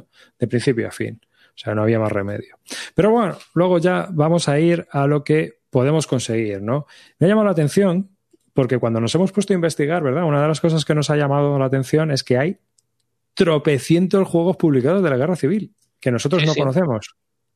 Mucho más de lo que yo esperaba en un principio cuando empezamos a buscar. La verdad es que fue bastante sorprendente es un tema muy recurrente entre los anglosajones, parece que les gusta, ¿no? Y, por ejemplo, ahora mismo se puede conseguir este juego Brick and Tip de Battle of Teruel de diciembre de 1937 de una pequeña compañía que se llama High Flying Dice Game y que es un juego publicado, es de estos publishing, es decir, que es un juego que está publicado casi bajo demanda, ¿no? Que tú les pides el juego, eh, lo tienen en Snafu Store, lo he estado viendo, y me pareció un juego muy, muy, muy, muy curioso porque digo, joder, macho, qué cosas más raras hay por el mundo, ¿no? Y lo quería nombrar. Es más, aparte de este juego, tienen otro juego dedicado a la guerra civil, esta pequeña compañía. De críticas no anda muy bien, ¿eh? Luego no tienen unas grandes críticas, pero que sepáis que son juegos que son muy específicos, que si queréis juegos de la guerra civil a nivel operacional táctico casi, pues aquí están, ¿no? Y sencillitos, además. sencillitos. Corajeus Tragedy. De la batalla de, Belchite. Es decir, que es un tema que están tratando los extranjeros y que nosotros no lo sacamos ni en pequeño ni en grandes. Es alucinante. Y es una cosa que me, llama, me ha llamado mucho la atención al hacer la búsqueda, ¿no? Porque estos juegos se pueden comprar ahora. Este, estos son de 2017 y 2018. Así que puede ser un. Eh, es peculiar. haberlos visto en Snafu que están, que los puedes comprar, o sea que están ahí, hay stock. Sí, sí, sí. Y bueno, luego ya tenemos quizás el que sea el gran juego estratégico de la guerra civil eh, española, iba a decir americana, española, ¿no? Eh, que es, obviamente, no puede ser otro más que Cruzada y Revolución, ¿no? Este juego de Card Driver Game basado en el sistema de Senderos de Gloria y que salió en español por cuatro dados. Y que, bueno, pues es toda la guerra civil. Tú lo has jugado ahora, ¿no? Recientemente. De hecho, lo estoy jugando ahora mismo. He jugado estoy en medio de una partida ahora mismo. y la verdad es que a, mí este juego eh, me está gustando mucho, la verdad. Eh, sí que aquí, no sé, la sensación un poco que cuando lo juegas es que sí que estás viviendo un poco lo que es la guerra civil con sus particularidades. Al ser un CDG, bueno, siempre tienes un poco más el componente histórico de las cartas que lo que es un hexagonal clásico. Eh, aunque luego muchas veces cuando juegas ahí ves las cartas y ni los miras, tienes los tres puntos, pues allá van, no sé ni lo que había puesto en el texto, ¿no? Pero bueno, eh, es un juego que está muy, muy equilibrado. Eh, evidentemente, a lo que es el, bando nacional tiene una potencia militar mucho más, más grande de lo que es el republicano y, seguramente acabe ganando la guerra pero las condiciones de victoria son bastante duras para él. O sea que al final eh, no, no vale con decir, bueno, pues he conquistado más, he llegado más. No, no. Además, unas condiciones de victoria que van cambiando por cada turno. Tienes que correr, tienes que jugártela. Es un juego que te aprieta, que, que estás siempre apurado, que tienes el, con el culo apretado continuamente porque te falta para hacer de todo. Muy tenso y muy divertido. A mí, la verdad es que este juego eh, lo estoy disfrutando mucho y, de lo que yo he podido jugar, a mí es de momento lo que más me ha gustado de la Guerra Civil Española. Hay una edición ahora, la edición de cuatro dados que salió, porque originalmente salió por Compass. Eh, no, recuerdo 2000, no sé cuándo fue la primera edición. Estaba muy complicado de encontrar, porque fue una 2013. 2013 fue una tirada muy pequeña, estaba muy complicado de encontrar. Cuatro dados la cola tirada española, corta, si mal no recuerdo fueron 500 unidades, la vendió toda y ahora vuelve a sacar una, segunda reimpresión de la segunda edición, que creo que les llega ahora a tienda. O sea que se ha vendido muy bien aquí en España, se ha vendido muy bien. Sí, la única pega que quizás tenga este juego es que si quieres jugarlo entero, eh, prepara comida, invita a tu colega. Bueno, pero, pero como cualquier, como un senderos de gloria, tampoco es mucho de Sí, sí, sí. Los Carter River Games se van de horas, ¿eh? Al final son dos sesiones o tres. Sí, tienes, que saber en lo que te metes. Pero es cierto que es un juego, por ejemplo, es más accesible que el Senderos de Gloria porque tiene muchas menos excepciones. En los que el Sendero de Glorias, pues tienes todo lo que es la parte del este que tiene sus propias excepciones, la parte de los, las potencias cuando entran, Aquí es mucho más sencillo. Aquí son tres fases de la guerra, que aparte me parece que refleja muy bien un poco cómo fue la guerra civil española. Una primera fase, la fase de columnas, donde los, los ejércitos son chiquititos, son, son divisiones. Luego eso se reorganiza y empiezan a aparecer ya los cuerpos. Empieza a ser mucho más complicado hacer un, eh, tomar una posición. Al principio es muy de correr y de coger sitio. Eh, está muy bien. Yo la verdad es que es un juego que, estoy disfrutando y además es hablando con, mucha gente, eh, todo el mundo le gusta. Es, eh, es un juego que, que, es bastante, eh, ¿cómo decirlo? ¿no? Que hay... Ah, me sale la palabra ahora mismo. Bueno, que, que con todo el mundo que hablas que lo ha jugado, lo tiene en alta estima y lo valora. Un juego que se sigue jugando, se juega mucho. Yo, por ejemplo, en el Club eh, Dragón, que es donde, donde estoy, siempre ves alguna partida montada. Es un juego que se juega continuamente y eso siempre al final pues da, da, da que pensar que es un juego bastante bueno cuando es un juego que, se, que es rejugable y que la gente lo sigue jugando después de mucho tiempo. Sí, sí, sí, sin lugar a dudas. Es más, ahora el, autor está haciendo uno de las guerras carlistas, eh, David Gómez y también dicen que, que, tiene muy, muy, muy buena pinta. Así que eh, además es un juego que tardó en hacerse, eh, lo playtesteó hasta a morir. Es decir, que está diseñado con cariño, está diseñado con amor y está, está probado, ¿no? O sea que es un juego que... Sí, no, no, tiene agujeros, no, yo por lo menos no, no, no encuentras por ahí una táctica ahí ganadora, o sea que sigue siendo un juego que está en boa, que lo puedes jugar, que, que, que es complicado para ambos bandos y muy bien. Muy bien. En cuanto al, al, que está preparando las guerras carlistas, también es bastante curioso, de bloques, y creo que se va a salir por por Bélica Third, eh, Third Generation, vamos, la, empresa de Paco Ronco, me parece que es la que lo va a editar finalmente. Ahí me da miedo la calidad de los componentes. Y los juegos de, de Bélica, ahí, entonces, ahí pinchan, ¿eh? Ahí pinchan un poco. Entonces esperemos, este es un juego de bloques, el de las guerras carlistas, eh, entonces, bueno, esperemos que ahí eh, Paco se estire un poco y, lo haga bien, porque la verdad es que el juego pinta bastante bien. Yo no, yo no lo he jugado, pero he podido ver, lo he podido ver jugar en las Bellota y, la, y lo que he visto la verdad es que tiene, tiene muy buena pinta. Eh, coge un poquito de, los juegos de compas, digo de compas de Columbia, coge también de algunos otros sistemas y tiene, tiene, tiene muy buena pinta. Luego también tenemos este juego que publicó Compass originalmente, a las barricadas, segunda bueno, llevaba la segunda edición, pero yo creo que hay una primera edición, a ver, sí, aquí, reimplementa a las barricadas, que está publicado, está autopublicado por Nicolás Scooby, lo publicó en el 2006. Compass eh, publicó una reimpresión o una reimplementación en el año 2013 y desde 2006 Nicolás Scooby ha creado este juego junto a Juan Carlos Cebrián, ¿no? Que actualmente, bueno, pues ha habido un, un kit starter y eh, que se llama la serie ahora va a ser publicada por Draco Ideas y se va a llamar Hell Arrives, ¿no? Digamos que va a marcar un nuevo principio en lo que sería esta serie. Es decir, ahora a partir de ahora, bueno, pues eh, el juego base de la Guerra Civil Española en el sistema de War Store Series será este Hell Arrives. Hell Arrives es un juego de escaramuzas, es decir, no es un juego, o sea, es un juego táctico, perdón, no de escaramuzas, es un juego táctico en el cual las unidades son pelotones y está muy orientado a los líderes, que es una cosa bastante curiosa a nivel de pelotón, porque a nivel de pelotón normalmente los líderes en muchos juegos ni, ni se plantean las fichas, ¿no? No están, no, no, no las vemos. A mí personalmente, a nivel táctico, es quizás la escala que más me gusta, ¿no? Porque haces un zoom que puede ser ya casi pequeño operacional, ¿sabes? Entonces te permite hacer cositas que a nivel táctico, digamos que el nivel táctico más táctico es el peliculero, ¿no, David? Y luego ya subes un poquito más, donde aquí ya esta película ya es un puente demasiado lejano, ya no es. Sí, ya no, no es tanto ver al soldado Ryan corriendo. Exactamente, no es, de, no es de soldado contra soldado, sino que es de un grupo de soldados contra un grupo de soldados. Yo me estuve leyendo las reglas y, la verdad es que, bueno, eh, uno de los problemas que tengo yo es que, al igual que me pasa con, como a ti, que no soy muy de tácticos, ¿no? O sea, los tácticos, pues tengo dos ahora mismo. Tengo el Combat Commander y tengo el Fight Informations. Y los tengo para jugar en casi, digamos, eh, uno para jugar a dos y otro para jugar en solitario. Y, Combat Commander casi no lo consideramos ni táctico, es un juego, no es una simulación.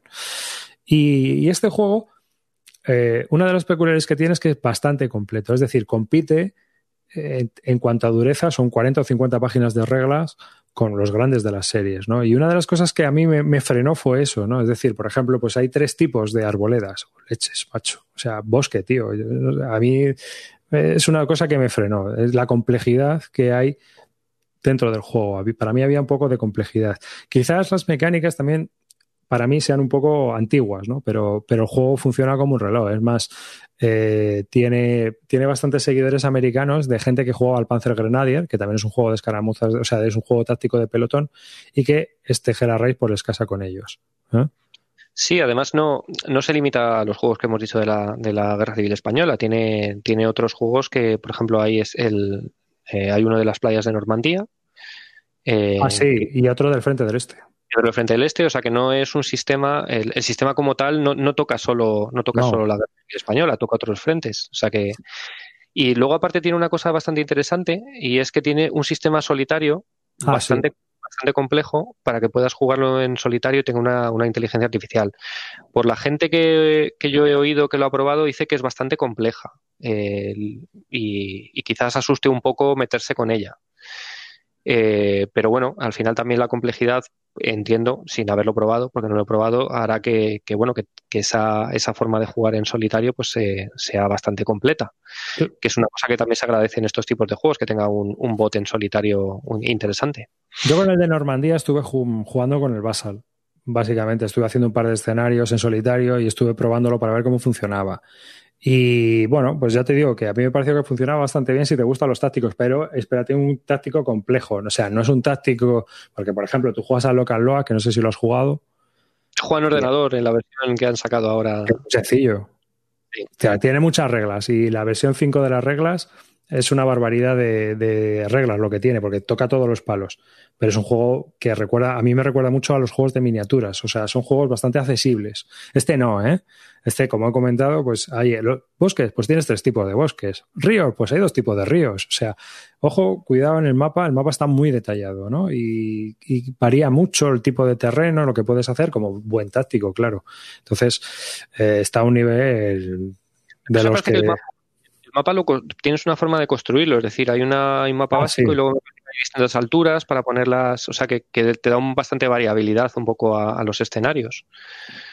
O sea que a mí me parece muy interesante. Yo es, no me he metido porque es cierto que a mí el tema táctico me, echa un poco para atrás. Eh, pero este, y luego aparte es que la verdad es que el arte de Scooby eh, aquí me, a mí me gusta mucho. sí, sí, está muy bien. Está, está, muy chulo. Además, todas las, lo que son los, los, eh, las cartas de los oficiales, tanto de, los dos bandos, a, mí me encanta. La verdad es que el arte me parece muy, muy chulo y muy evocador para la guerra civil. Para, y a mí me llama mucho. Y, y no me meto un poco por, por el tema de, de, que no es mi, de que no es mi guerra, el tema táctico, pero, pero me parece bastante interesante. Sí, la verdad es que sí. Y mira, ya pasando y, enlazando con un, un tema que que es el siguiente que, vamos a hablar, que es de qué vamos a jugar. Pues mira, te voy a preguntar por este juego, que lo has puesto tú en nuestra lista de temas. Es de la Battles Magazine, ¿no? Ha salido un jueguecito pequeño que ya está totalmente agotado, ¿no? Que es la batalla por Madrid, ¿no? La batalla por Madrid. Es un juego eh, yo eh, estoy empezando a leerme las reglas porque tengo una partida pendiente que empezarlo ahora, todavía no lo he podido jugar, pero por un poco es es un poco el sistema del, de los Storm over Argem, Storm over todos estos, pero llevado lo que es al, a la batalla por Madrid. Entonces me parece también bastante interesante. Es un juego muy sencillito, que venía de la revista, pero que, que no sé, es, es, bastante interesante que salgan este tipo de juegos de que, que este, el ataque en Madrid yo no lo he visto en ningún otro juego. No he visto ningún otro juego que toque esta, que toque esta, esta temática. Y, todo pasa que todavía no he podido jugarlo. Eh, cuando, cuando lo pueda jugar tendré más impresiones, pero me parece bastante, bastante interesante y con bastante saborcillo, la verdad. Porque viene toda la, la, parte de Madrid, todo lo que es la parte sur, donde hubo, donde hubo todos los avances nacionales y, tiene muy buena pinta. El problema que tienes es que si no has podido llegar a pillarte la Battle Magazine, ya date por jodido. Además, la Battle Magazine te apuntas a la newsletter, te mandan el correo cuando sale, ves si el juego te interesa y lo puedes comprar. Te voy a ser sincero, a mí los juegos no me interesan. de la Battle Magazine me dan igual. O sea, porque al final suelen ser juegos de revista, ¿no? O sea, puede ser interesante, puede ser curioso. Es decir, lo vas a jugar dos o tres veces, pero estratégicamente ese mapa no tiene ningún interés. No, yo, lo juegas por el tema, realmente. Claro, este a mí me, tema por ver, porque bueno, pues es una zona, bueno, al final vives aquí en Madrid, conoces las zonas y siempre pues es una cosa que te, te, toca ahí un poco la patata. Entonces es, mm. eso es lo que me interesa realmente. Yo estoy esperando a que salga en PDF porque a mí me gustan mucho los artículos del Battle Magazine. Creo que tiene muy, muy buenos reseñadores y muy buenos escritores dentro de la revista. Creo que merece mucho la pena. Y las estaban poniendo en PDF por cinco pavos. Entonces, mm. Mm, yo compré hasta, yo estuve suscrito y todo, pero la verdad es que simplemente me interesa la revista, no me interesa el juego. Juegos ya tengo para aburrir. Entonces, me parece que es curioso y que es una buena forma accesible, pero tú, a ver, tú, y esto es una pregunta que te hago, ¿a ti no te parece eh, que por el precio que cuesta la Battle Magazine, que vale que sí, que te lleva los artículos y todo esto, pero es que al final te compras un, un SCS de los chiquititos? Sí, pero bueno, pasa lo igual que con muchas de las revistas, igual que una C3i. Sí. Que dices, venga, me la compro porque, porque quiero los al final te, te, estás comprando los counters para los juegos que te has comprado que vienen mal y tal, el juego que bueno, que tú a saber si lo juegas o no, y, al final te estás gastando 40 pavos. Ya, ya, ya. es lo que me ha costado en las stand. Sí, exactamente. Y hay un juego aquí que quieres también jugar, que este me llama especialmente la atención porque he visto varias personas que han puesto fotos en internet y es eh, Salerno, Roma, desde de Salerno a Roma, from Salerno to Rome. World War II. La campaña italiana, a ver, espera, que lo comparto. Es de una empresa italiana de Dissimula Edizione y es un juego que, que va a salir en dos partes. Esta es la primera parte eh, que trata un poco de, bueno, pues todo lo que es la campaña que hubo en Italia. Eh, en esta primera parte, desde la parte sur, desde el desembarco de, mm, que hacen los aliados hasta la parte de llegar a Roma, y luego el siguiente juego que saldrá será todo lo que es la parte, la parte norte. Y es un juego que yo estuve leyendo las reglas, me pareció, me pareció bastante interesante. Eh, es un juego clásico, I Go You Go, no tiene tampoco nada de especial, pero, pero bueno, le veía bastante, bastante saborcillo, las, las fichas me parecieron muy chulas con sus, con sus indicaciones de, unidades, eh, tiene, tiene sus, aviones, sus barcos, no sé, me, me, gustó, me gustó lo que vi. Estuve leyendo también reseñas de gente que le había gustado mucho, voló, la primera impresión voló, porque fue una impresión pequeña y, se agotó enseguida. Ahora han sacado una, una segunda impresión y se ha vendido, se ha vendido bastante bien. Y la, gente la verdad es que lo, lo, tiene bastante, le ha gustado bastante. Yo estoy ya simplemente en el proceso de lectura de reglas y es lo siguiente que me voy a meter, que me voy a meter con ello. Y eh, em, el, único miedo que tengo, un poco es que al final la campaña italiana fue una campaña muy estática. Claro, eso te iba a decir. Y es un poco, bueno, vamos a ver qué tal funciona, porque al final es, es un poco los alemanes apretando el culo ahí en las montañas y, y los otros embistiendo como toros. Entonces, bueno, es un poco a ver qué tal, qué tal funciona. Lo he comprado para jugarlo en solitario y, bueno, veremos a ver. Veremos a ver. Pero bueno, en principio pinta, pinta bastante bien. ¿Y de eh, componentes qué tal? Eh, bueno, eh, las planchas de el mapa es muy bonito, está muy bien, cartón duro, está bien, las planchas de counter son finitas y además de las que no, no tienen rebaba por la parte que no clipeas, lo cual es una putada. Porque dices, joder, si cuando las clipeabas las dejabas bien, aquí te deja la rebaba en las partes rectas. O sea, tienes que ir con un cúter, ¿no? Raspando las partes rectas si eres, tienes TOC como yo, pues tienes que ir con el cúter ahí. Pero la verdad es que el, están, el, arte está muy bien, está muy bonito. Tiene, tiene ese saborcillo de que le pone el anagrama a cada una de las divisiones. Y no sé, tiene buena pinta, tiene buena pinta. Tiene barcos, tiene aviones, tiene artillería, tiene... sí, nos, pregunta Nino 1971 que no entiende lo de las fichas cuadradas en hexágono. ¿No sería mejor fichas hexagonales? Pregunta de novato.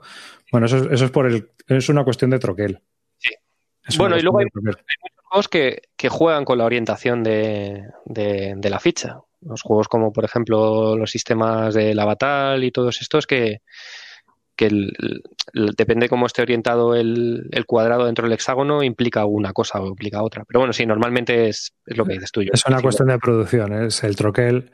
Si tú haces un troquel hexagonal, estás teniendo mucho desperdicio de papel y poco rendimiento y aparte de que es una locura eh, hacerlo porque tienes que hacer los hexágonos iguales en todos lados. Mientras que si haces un troquel mm, de cuadraditos es mucho más barato, que los troqueles valen una pasta y aparte de que ya ese troquel te vale para todos los juegos. O sea, es, es nada más, es una cuestión de, de producción. Yo, eh, bueno, a mí eh, el, yo el problema que veo es que Italia fue una campaña bastante rara, ¿no? Porque no hubo avances, no hubo obliques, y demás, está la famosa anécdota, ¿no? Que, de Kesselring, que le dice a Hitler cuando llegan los, los, los aliados, dice, hay que evacuar, nos tenemos que pirar, macho, de toda Italia, están aquí y tal. Pero que cuando llevaban tres días luchando, telegrafía a Hitler y decía, Déjame dos divisiones. Déjame dos divisiones. que me da a mí que, que le vamos a zumbar, pero a base de bien.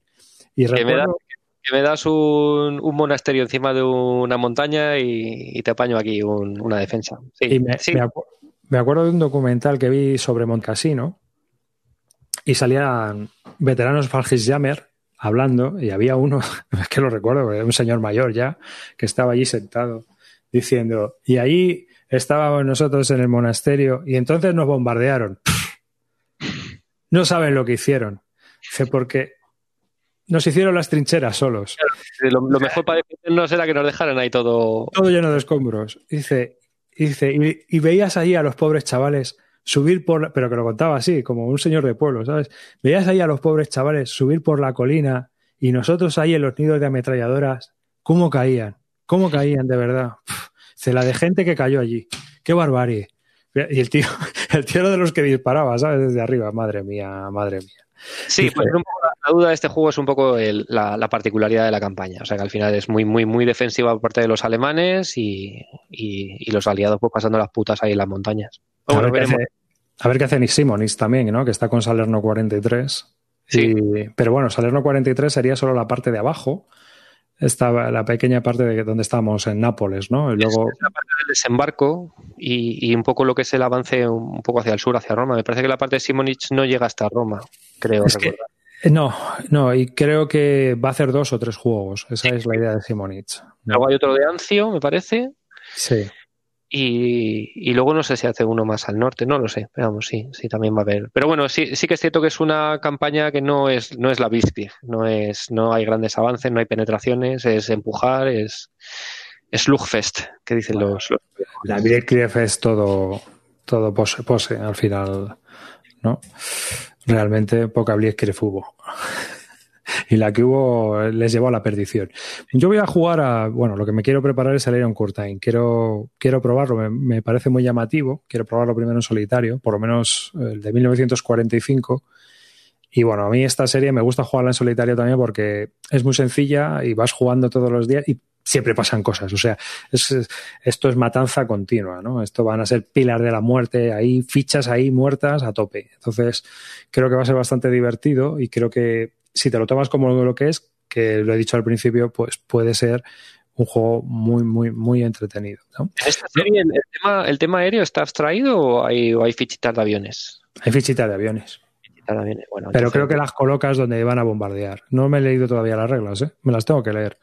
Pero creo que las colocas donde van a. O sea, digamos que son como fichas de tokens que vas a colocar, ¿sabes? a mí de este interesaría, el que, más me interesa es el del 45, es el, el, el, mayor guatif ahí, es decir, que, coño... Que continúa la guerra, ¿no? Si a Patton le dejan, le dejan en un arrebato de estos que, que le pega a los rusos. Vamos a empezar por la base de que los americanos allí jugaban a los, a los soldados, ¿no? Porque había 400 divisiones soviéticas. o sea, que, que hay como cinco veces más rusos que americanos, ingleses y franceses juntos. O sea, que... Pero estaban ya todos borrachos. Ya.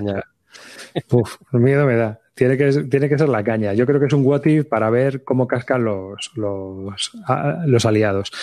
Bueno, lo que me estoy preparando también, esto es culpa tuya y Zalacanto, que al final me liasteis, fue el For the People, que estuve jugando varias manos en solitario. Al principio me pareció muy lioso, pero luego ya empezó a hacer clic en la cabeza y dije, ostras, macho, mola lo abierto que es. Sí. Y claro, es una de las críticas que tiene este juego. Es que es muy abierto. Es que pueden pasar muchas cosas que no son históricas. Por lo que mola de un juego estratégico. A mí los juegos estratégicos me gusta que sea un poco caos, porque es que si no, para, jugar a la historia me leo el libro. ¿No te pasa a ti eso? Sí, sí, sí. O sea, es lo que hablábamos un poco de la Time for Trumpets. Es decir, si tú me das 17 folios de lo que puedo o no puedo hacer con las unidades, coño, pues para eso me voy la, me veo la peli de las Ardenas. O sea, déjame cosas, ¿no? Déjame que, experimente, déjame que tal. y, lo bueno que tiene For the People es eso, es que decir, bueno, pues es, es un campo enorme, no hay muchas fichas y tienes posibilidades enormes de hacia dónde quieres ir, hacia dónde quieres poner tus ejércitos. Y es un juego que a mí, a mí personalmente me gusta mucho. Yo es de los, yo creo que es el primer CDG que jugué y a mí, buf, yo estuve jugando y a mí me, explotó la cabeza de todas las posibilidades que hay, de, cómo buscarte la vida. A mí me encanta, es un juego que me gusta mucho. Es cierto que es un poco rebuscado en algunas cosas, sobre todo todo lo que es el tema de los ríos, el tema naval, que joder, que es un juego que yo creo que salió en el 97 o algo 98. así. 98. Joder, pues desde entonces ya le pueden haber dado una vuelta a la regla, porque madre mía. Que te la han liado más el tema de los ríos. Porque el problema que tiene este juego, yo creo que es que es un juego que se juega mucho también en torneo y hay mucho culo duro. Entonces, al final, el reglamento, después de, de, las varias revisiones que ha tenido, mm, parece más el código civil hmm. que, un reglamento al uso, ¿sabes? Para que la gente no se salga de lo que. No, es que en las reglas no pone que no puedas hacer esto. No, pues ahora sí, lo pone. Entonces, claro, te lees una regla y y eh, parece aquello luego el BOE, ¿sabes? Después de leer la regla y en habiendo el caso de que hubiera. Joder, macho. No, no. Sí, sí. No, las reglas son, son reguleras. Hmm. Pero eh, en español no hay índice, me las he tenido que leer en inglés. Es un juego muy abierto, te da muchas posibilidades porque ahí se está viendo, ¿no? Tiene un montón de, tiene un montón de, nodos y no hay muchos ejércitos. O sea, al final unidades hay bien pocas. Y, es el típico juego de ir con el culo muy apretado y pasarlas bastante canutas ambos bandos. Para mí el único problema que tiene este juego es, pues es justo lo que has dicho ahora, que hay mucho culo duro, ¿no? Si tú entras a este juego a día de hoy y lo quieres jugar con alguien que lo lleve jugando mucho tiempo, Estás muerto muerto. O sea, porque porque es un juego muy, muy, que la gente lo ha jugado muchísimo y se sabe exactamente todo al dedillo y lo que tiene que hacer y tal. Entonces, bueno, a no ser que encuentres una persona que no lo haya jugado y que te permita un poco darte tu cuenta de, las cosas que tienes que hacer, joder, complicado. Complicado. Sobre todo, por ejemplo, el norte, al principio, si el, su situación inicial es muy puta. Y hmm. si el sur sabe lo que tiene que hacer, no, tiene nada que hacer. Entonces, bueno, es un juego que mejor búscate un contrario que no lo haya jugado que lo haya jugado poco, porque si no, lo vas a pasar muy mal. Hmm. Otra de las críticas que tiene es que, bueno, pues como todo depende de las cartas, si no salen las cartas, por ejemplo, las cartas de bloqueo, pues como que no hay bloqueo. Realmente no es eso. Las cartas o sea, yo no lo entiendo así. Yo entiendo que las cartas de bloqueo lo que hacen es que hace que el bloqueo que tú estás haciendo como unionista funcione. No que no estés haciendo bloqueo hasta que no salga la carta, sino que digamos que la carta ya hace que el bloqueo que está realizando el norte sobre el sur empieza a tener efecto. Esa es la impresión que yo tengo, ¿no? Igual que la emancipación. Es que para que salga la emancipación, eso no quiere decir que no haya emancipación.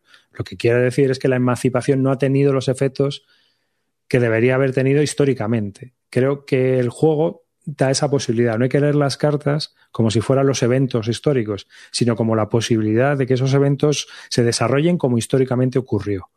Creo. Esa es mi impresión.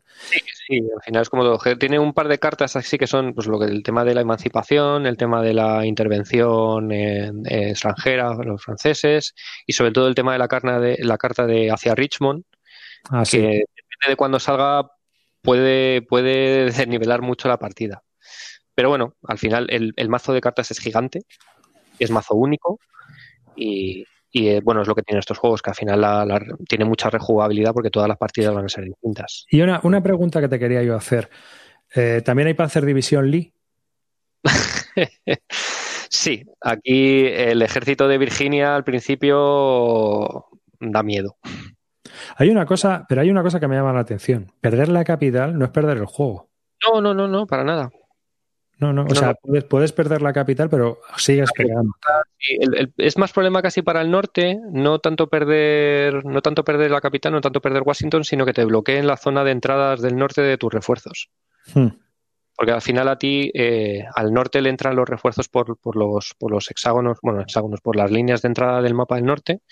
Y al final lo que busca el, el jugador eh, sudista, si sabe jugar bien, lo que busca es tapártelo para que no saques unidades. Y, porque al final es como todos los juegos de la, de la Guerra Civil Americana. Es decir, el, el, el norte si va aguantando, empieza a sacar gente, empieza a sacar gente, empieza a sacar gente y ya pues el sur está perdido.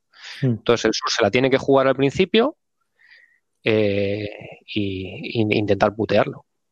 Todo esto viene a raíz de porque en el chat de Telegram de Bislúdica estuvimos hablando, yo había estado jugando en solitario de US Civil War de, de y no me gustó. y he jugado varias partidas en solitario y no me gustó. Entonces me dijeron, prueba este, prueba este. Y en solitario ya te digo que tiene mejor pinta, para mí. O sea que, y fíjate que Tú lo que te quejabas era que no era suficientemente abierto y que había una cosa que había. Y aquí no, aquí esto es muy abierto. claro, eh, en el de Simonitz la movida era que había que seguir un guion específico si eras el confederado para tener opciones de ganar. ¿Sabes? Tenías que hacer las cosas sí o sí así, por pelotas, porque es que si no era imposible. Entonces, claro, ya te obligan a tomar una, o sea, un poco como lo que eh, el, el Halifax, ¿no? Del martillo de Halifax de Wallace y todas estas cosas. Pues es una cosa así, ¿no? Es decir, si no haces esto, no es que no, no quiere decir que vayas a perder, pero quiere decir que vas a ganar, tienes más posibilidades de ganar, ¿no? Por decirlo de alguna manera. O sea, que es un poco, era un poco rollo, la verdad. Era un poco rollo. Otro, otro CDG, ya que estamos hablando de CDGs, eh, te quiero yo preguntar a ti. Es este, que está teniendo muy buenas reseñas y muy buena fama y está petándolo literalmente, que no es otro que Brotherhood and Unity, un juego de dos a tres jugadores sobre la guerra de Yugoslavia. Para empezar, el tema es flipante ya. Sí, y además nos toca, nos toca de cerca en el sentido de que lo hemos vivido. O sea, que ya no estamos hablando de algo que, vemos en una película, sino que a poco que tengas una edad, te, acuerdas de ver a Reverte en el telediario hablar de, esta movida. Sí, hombre, y a, Serra mandando los F-18 españoles a bombardear, ¿no? O sea que lo hemos vivido. Entonces, bueno, el, a mí el, este, bueno, es un, es un juego también que bebe, bebe del Senderos de Gloria, aunque también tiene, tiene, cambia lo suficientemente cosas para que no tengas la sensación de que estás jugando un Senderos de Gloria en, en, Yugoslavia. Eh, y una de las cosas para mí más chulas es que es para tres jugadores, que siempre es, es, es complicado encontrar. Bueno, yo CDGs de tres jugadores no conocía absolutamente ninguno. Bueno, yo he jugado a sucesos a tres y se juega. vale, pero sucesos, bueno, está más orientado a cinco. Entonces, bueno, pues. Y este. O a cuatro. Eh, a este se puede jugar a dos, no sé qué tal será a dos. Pero es un juego que, que jugarlo a tres me parece bastante chulo, porque los tres se dan hostias entre los tres. O sea, porque aquí básicamente hay tres bandos, croatas, serbios y bosnios. Es la guerra en Bosnia, no es en Yugoslavia como tal, sino solo es la parte de Bosnia. La guerra hubo en otras partes, pero bueno, aquí es donde se, dieron más de hostias los tres. Y en el juego te das de hostia los tres. Aquí al principio el serbio es muy fuerte y parece que tienen que cooperar los croatas y los bosnios, pero si el croata te puede, le puede hostiar al bosnio, le va a hostiar. Sí, aquí se pegaron todos, claro. Entonces, bueno, pues es bastante sencillo. Eh, sencillo para un CDG que bebe del Senderos de Gloria, no hay, no hay excepciones prácticamente. El sistema de combate es, no va por tablas, sino que va, es como, el, es como el, el, Imperios del Sol, donde hay una serie de. Tú tiras un dado y eso es un multiplicador de tu fuerza. Y, bueno, pues tiene lo típico de los CDGs, de jugar tus cartas con tus eventos, tus puntos de operaciones, tus repliegues estratégicos, tus refuerzos. Y una cosa muy curiosa que el jugador que, para intentar nivelar un poco, el jugador que va un poco por encima, eh, la hace enfadar a la OTAN y la OTAN le castiga bombardeándole y, puteándole. Entonces, bueno, está, creo que está bastante bien, bien diseñado para el tema de que, de que, de que esté nivelado, ¿no? Y bueno, lo estoy jugando ahora, no llevamos, llevamos muy poquito tiempo. Yo me había leído las reglas, había, jugué primero un poco en solitario, pero estoy echando ahora una primera partida eh, con, gente, o sea que ahora es cuando le estoy sacando un poco más de chicha al juego. La duración no lo sé porque estoy jugando por Basal y claro, la, la se distorsiona todo. La visión de Basal es muy distorsionante. No creo que sea un juego muy, ahí pone de 120 a 240 y no creo que ande desencaminado porque son cuatro turnos eh, cinco cartas, si mal no recuerdo, por turno. Entonces, bueno, pues no, no, no hay mucho, no, hay más cera que la que arde. O sea, no, no es un juego de 37 turnos. Aquí son cuatro turnos, cinco cartas. Si juegas de una manera rápida, dos, tres horitas, yo creo que te lo puedes ventilar. Y otro que te quiero yo preguntar, Last Stand, este, este, este juego que le hemos comentado al principio como novedad, que se ha, distribuido por las tiendas, de Masahiro Yamazaki, que es el de A Victory Loss, el diseñador japonés de A Victory Loss. Publicado ahora por MMP y que sale por 40 eurillos, 45, una cosa así. 40 eurillos está muy bien. Eh, yo lo he estado jugando en solitario. La portada mola, ¿eh? La portada mola. Los cuatro eh, soldados ahí y me ha gustado mucho. Me parece un juego eh, muy clásico, es un wargame muy clásico en el sentido de que no hay ninguna mecánica así que sea novedosa ni ninguna cosa rara. O sea, es el típico juego I go, you go con, con su tabla de combate pero es muy maniobrero en el sentido de que no es el típico juego, por lo menos en las primeras fases, eh, donde hay una pantalla y tienes que ir empujando y tal, sino que aquí hay en tu cuando le toca a uno de los jugadores hay muchas oportunidades de moverse porque hay ataques en movimiento, después de tienes tu fase de ataque donde después puedes avanzar, después tienes una fase de explotación, entonces es el típico juego donde puedes hacer tus bolsas, puedes hacer penetraciones.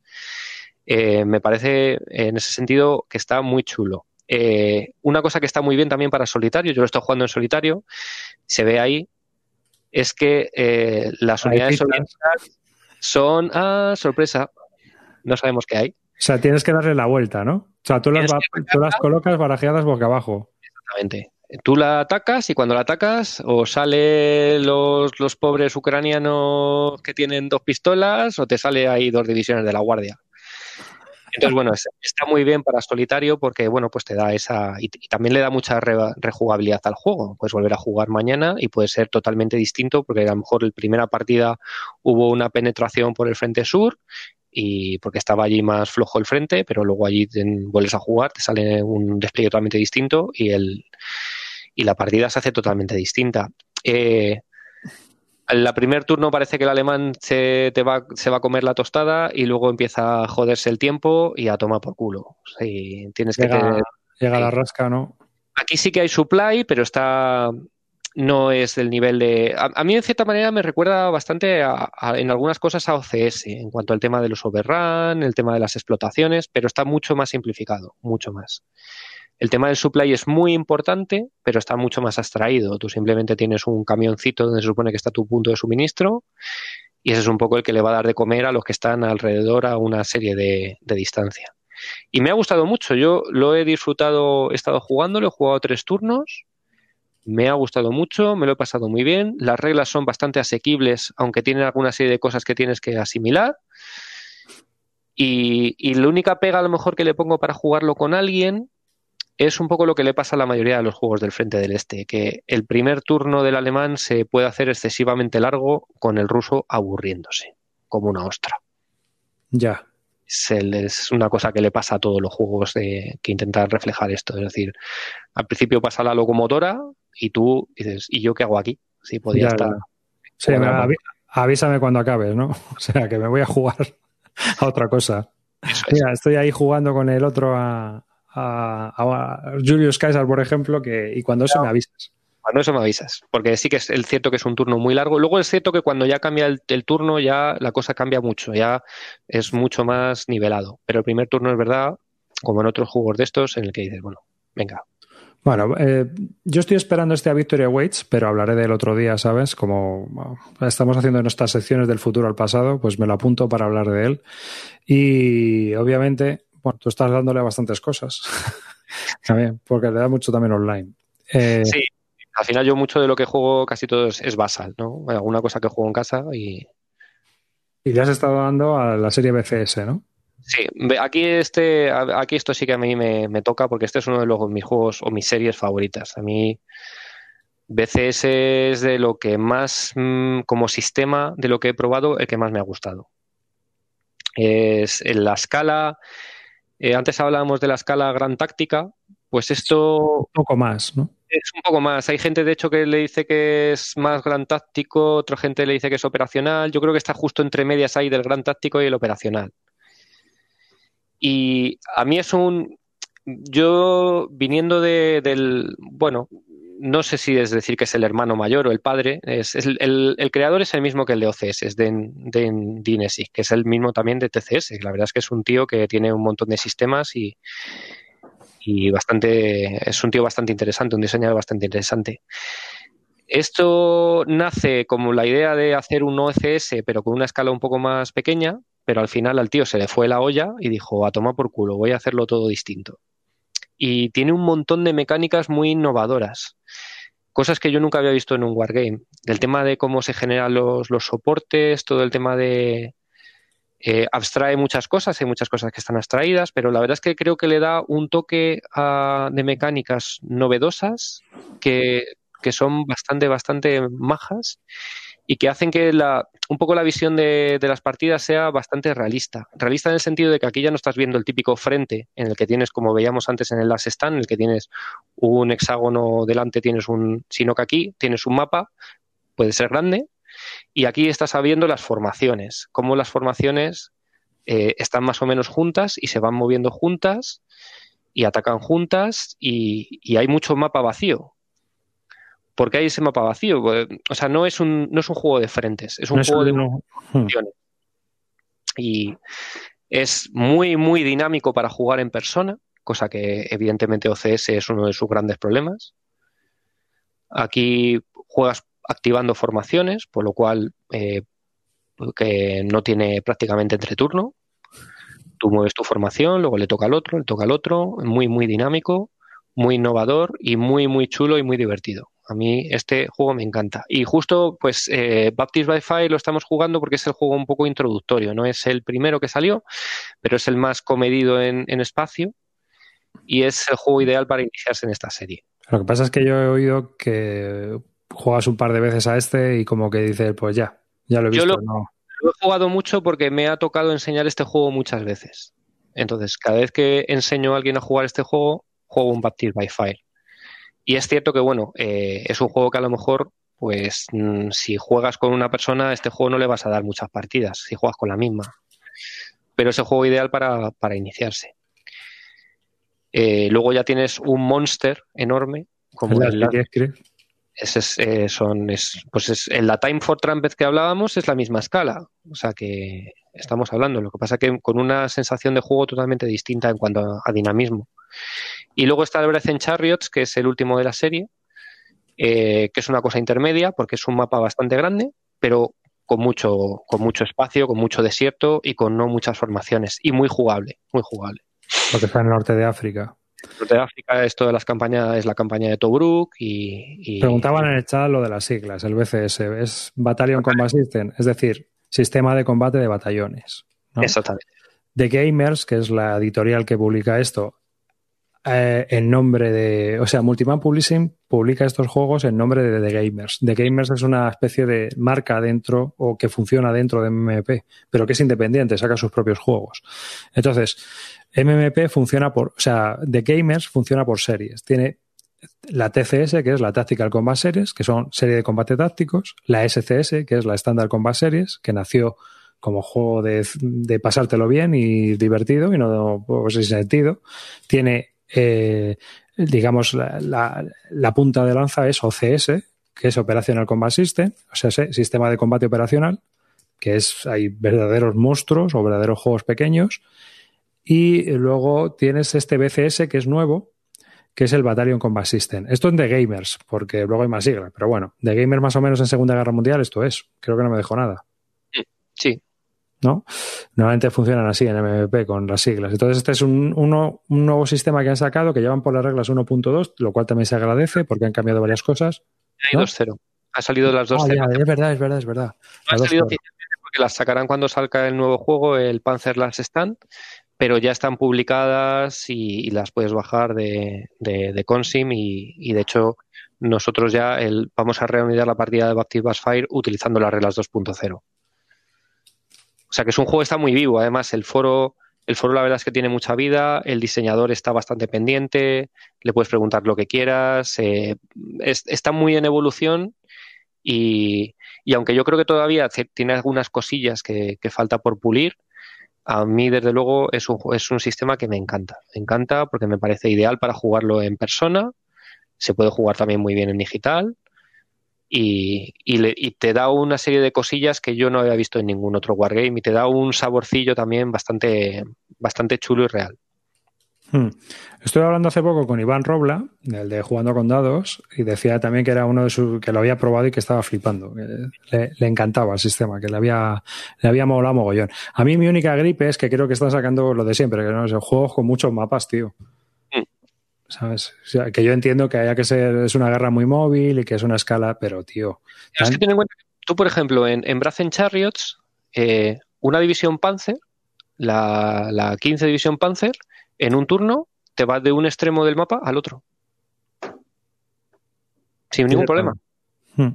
Entonces, claro, necesitas mapas grandes para, para representar un poco esa. No es al no ser un juego de frentes, necesitas que haya espacio para que realmente este juego brille y, te permita hacer maniobras, porque aquí puedes girar, puedes hacer eh, intentar embolsar, puedes ir por un lado, puedes ir por otro, y es un poco lo que es la gracia. Es lo que le da la estrategia al juego. es que tiene un requerimiento grande en cuanto a espacio. Pero no, tú lo ves y dices, sí, para el club o por si tienes, vives en un, en un sitio grande donde lo puedes. Pero no es, no es un monstruo. Bueno, posiblemente las villas que sí es un monster, pero Brazen Chariots, aunque lo veas muy grande, es jugable, perfectamente jugable. Va a ser una partida larga, pero pero puedes jugarlo. No, no es un Case Blue, no es un Guderian Blitzkrieg que dices, madre mía, ¿dónde voy con esto yo? Ya, No, eso es, infumable ahora mismo. En una casa, no sé, tienes que tener un sótano muy grande, ¿eh? O sea, estábamos hablando de un espacio, eso sí que come espacio. Así que, mira, yo te voy a hablar un poco de lo que he estado jugando, que ha sido este juego, 1914, Glory's Ends y When Eagles Fight. Este es un juego que está jugando en solitario, es un juego de Terraizer y son, en realidad, hablando de que no me gustan los juegos de revista, pues esto es un juego de revista, ya encaja, ¿no? Técnicamente cogieron el juego, lo mejoraron y lo metieron en caja. Bueno, 1914 se ha quedado en los años 90. Básicamente, no es, es, es un juego mediocre desde mi punto de vista. No está mal, pero no es, no es un juego bueno, ¿no? Pero el otro que viene en la caja, que es When Fight, me parece una pasada de juego, ¿no? Y lo comento porque veréis, eh, tengo aquí, aquí fotos que le he hecho. Bueno, este es el final de la partida eh, directamente, pero eh, es un juego que es el frente del este en la Primera Guerra Mundial. ¿no? Entonces empiezas con, con la partida con los austriacos y los alemanes muy bueno los austriacos a, tope de no los alemanes muy pillados porque estamos eh, justo al principio de la batalla de Tannenberg y al igual que comentabas tú que Mark Herman te comenta cómo hacer el jaque mate de Pearl Harbor con los japoneses en, en la batalla aquí Terreifer te cuenta cómo tienes que hacer el jaque mate en la batalla de Tannenberg, ¿no? Para poder salir del paso con los rusos y ya encima el alemán aprende cómo, ah, pues mira, el juego funciona así. Las reglas son muy sencillas, son apenas 12 o 14 páginas y bueno, la densidad de contras, como ves, no es muy grande. Tampoco los apilamientos, o sea, estamos hablando de dos o tres fichas como mucho y aparte de que a partir del turno 12 creo que llegan ya las trincheras, creo recordar, no sé si es el turno 12 o el 16. El caso es que a mitad de juego llega ya la guerra de trincheras al este también y más de dos apilamientos no cuentan para, para combatir. Entonces te da igual combatir con tres o cuatro fichas que el resultado va a ser muy similar, ¿no? Entonces, pues tienes a, expandir líneas. Aparte de que normalmente los alemanes han avanzado y, el, el, juego, pues tienes unas líneas muy, muy grandes que cubrir, ¿no? Eh, el juego es muy interesante porque nos plantea una situación de la Primera Guerra Mundial en el Este, donde no hay una guerra de trincheras como tal, que estamos acostumbrados a, ver las películas y a ver las series y a ver los juegos, donde hay un frente muy estático y donde los combatientes se tiran ahí cuatro años, unos a 100 metros unos del otro, si, con unas ofensivas sangrientas y nada más. En cambio, la guerra en el este es totalmente distinta porque los espacios son gigantescos. Entonces, como hay unos espacios gigantescos, pues siempre se puede flanquear, siempre se puede ir hacia un lado, siempre se puede ir hacia otro y eh, se puede combatir hacia un sitio o hacia otro.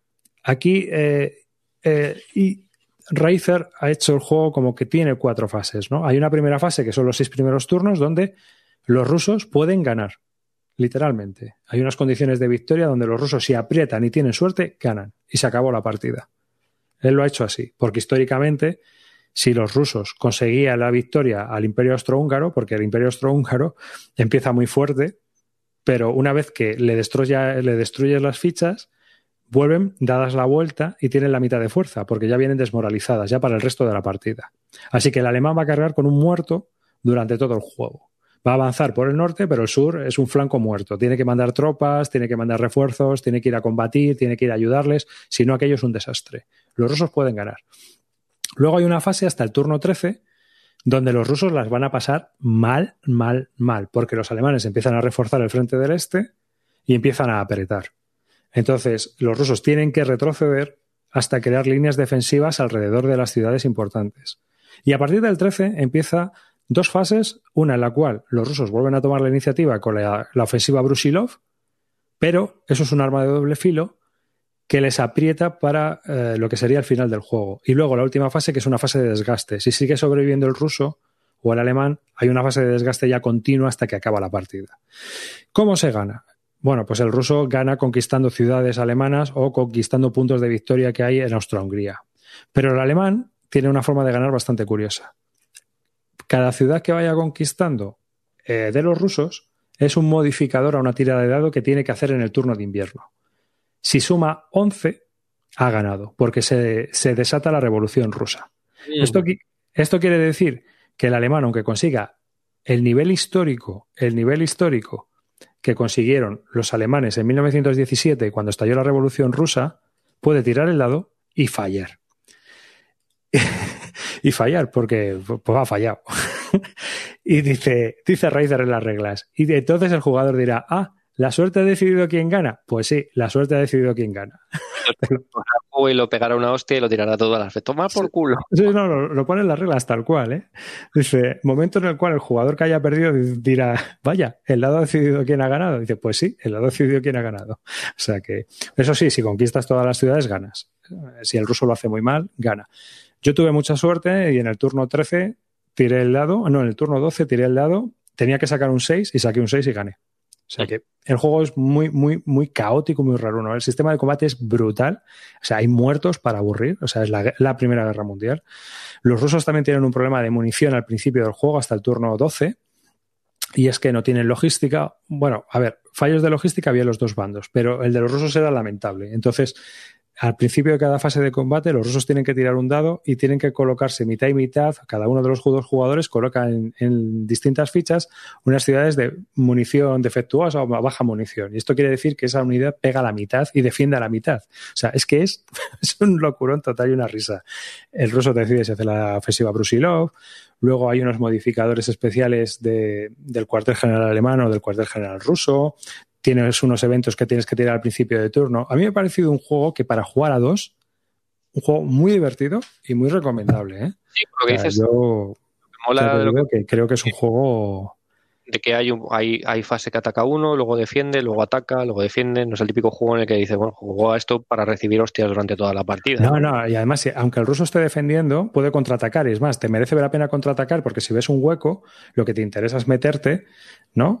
Eh, y, y intentar, pues, meter toda la carne en el asador. O sea, es que es, vamos, es básico intentar hacerlo, ¿no? Mira, ahí en esa foto, pues el alemán está intentando envolver al ruso, al soviético, en la parte de ahí de los bosques del norte, ¿eh? y, ahí está intentando, pues eso, para conseguir llegar a esas ciudades que hay allí. Así que, como jueguecito, vale, ¿qué ocurre? Que cargas con el muerto del 1914, que no es un gran juego, y bueno, pues tiene unas mecánicas bastante noventeras, desde mi punto de vista. Es el típico juego que tiene pasos en los counters. Entonces, tú recibes cuatro puntos de daño y resulta que tienes que ir buscando las fichas que te hacen de repuesto. Tío, macho. Aquí no, aquí una ficha mm, tiene a lo mejor por el otro lado y lo normal es que palme. O sea, y cada cuerpo de ejército son 60.000 tíos. Entonces, el, sistema entiendo que no es el mismo de los dos juegos. O sea, son dos juegos totalmente distintos ahí. Sí, son dos juegos totalmente distintos. Pero totalmente distintos. ¿Y de reglas? Reglas 10 o 12 páginas, nada. Pues, eh, y luego te viene con variantes. Tienes, eh, pues tienes la variante de que, por ejemplo, el frente del oeste lo hubieran estabilizado al principio, es decir, no hubieran hecho ofensivas y hubieran metido toda la carne del asador en, en el frente del este para acabar con los rusos. Entonces, como una especie de carrera contra el reloj para ver cuántos turnos tardas en cargarte al, al, al ruso. Eh, tienes hay varias cosas así muy curiosas. Tienes una especie de, despliegue libre en el cual, pues, bueno, hay una caballería cosa que más, los rusos tienen un par de unidades, los alemanes pueden, tienen otras, otras unidades de caballería que pueden desplazar por, otros sitios. O sea, muy llamativo. El plan 19 de los, de los rusos también lo puedes aplicar. O sea, la verdad es que como jueguecito, muy chulo, ¿eh? Otro juego de Racer también de, la Primera Guerra Mundial, ¿no? De, de 1900. De este tipo. Sí, el que acaba de sacar, 1918, pero hablaremos de él en el próximo programa. ¿Es la misma idea? O sea, ¿también es juego de revista o hmm. tiene un poco más? es, un, es un juego de revista glorificado. Volvemos a lo mismo. O sea que está bastante bien, ¿sabes? O sea que a mí me parece que es un jueguecito mm, fácil, sencillo y que, bueno, pues distinto a lo que estamos acostumbrados, sobre todo con la Segunda Guerra Mundial. También tratar temas que no son la Segunda Guerra Mundial y conocer otros temas modernos, yo creo que llama mucho la atención, ¿no? Como la guerra de Bosnia, la Primera Guerra Mundial, la guerra ruso-polaca de 1920, que me parece también que, no, puede ser interesante a lo mejor ver de aquellos ¿no? barros vienen estos lodos, ¿no? Entonces... Eh, muy, muy, muy mal representadas o muy poco representadas. Le pasa, por ejemplo, la, la franco-prusiana de, finales de siglo, le pasa lo mismo. Me parece que solo hay un juego que yo conozca que, eh, que toque ese tema. O sea, hay algunas reglas mm, que son guerras importantes que están muy, muy mal representadas. La mayoría de todos esos temas en miniaturas sí se, han sí se han tratado, pero es cierto que en juego de mesa a lo mejor es difícil de representar, ¿no? Porque estamos hablando de juegos que a lo mejor la campaña pues no tiene, no tiene interés militar. O sea, no tiene interés lúdico militar, por decirlo de alguna manera. Y bueno, para acabar la noche ya, coméntame, Julius Caesar. Es lo único que he jugado en los últimos 10 meses con una persona real delante. ha sido mi único juego eh, de fuera de la, de la mierda de la pandemia esta. Y, muy bien, la verdad es que muy bien. Eh, lo jugué con, pues, con una persona que no, que no está acostumbrado, que no, que no ha jugado Wargames, eh, y me parece un juego ideal para eso, la verdad.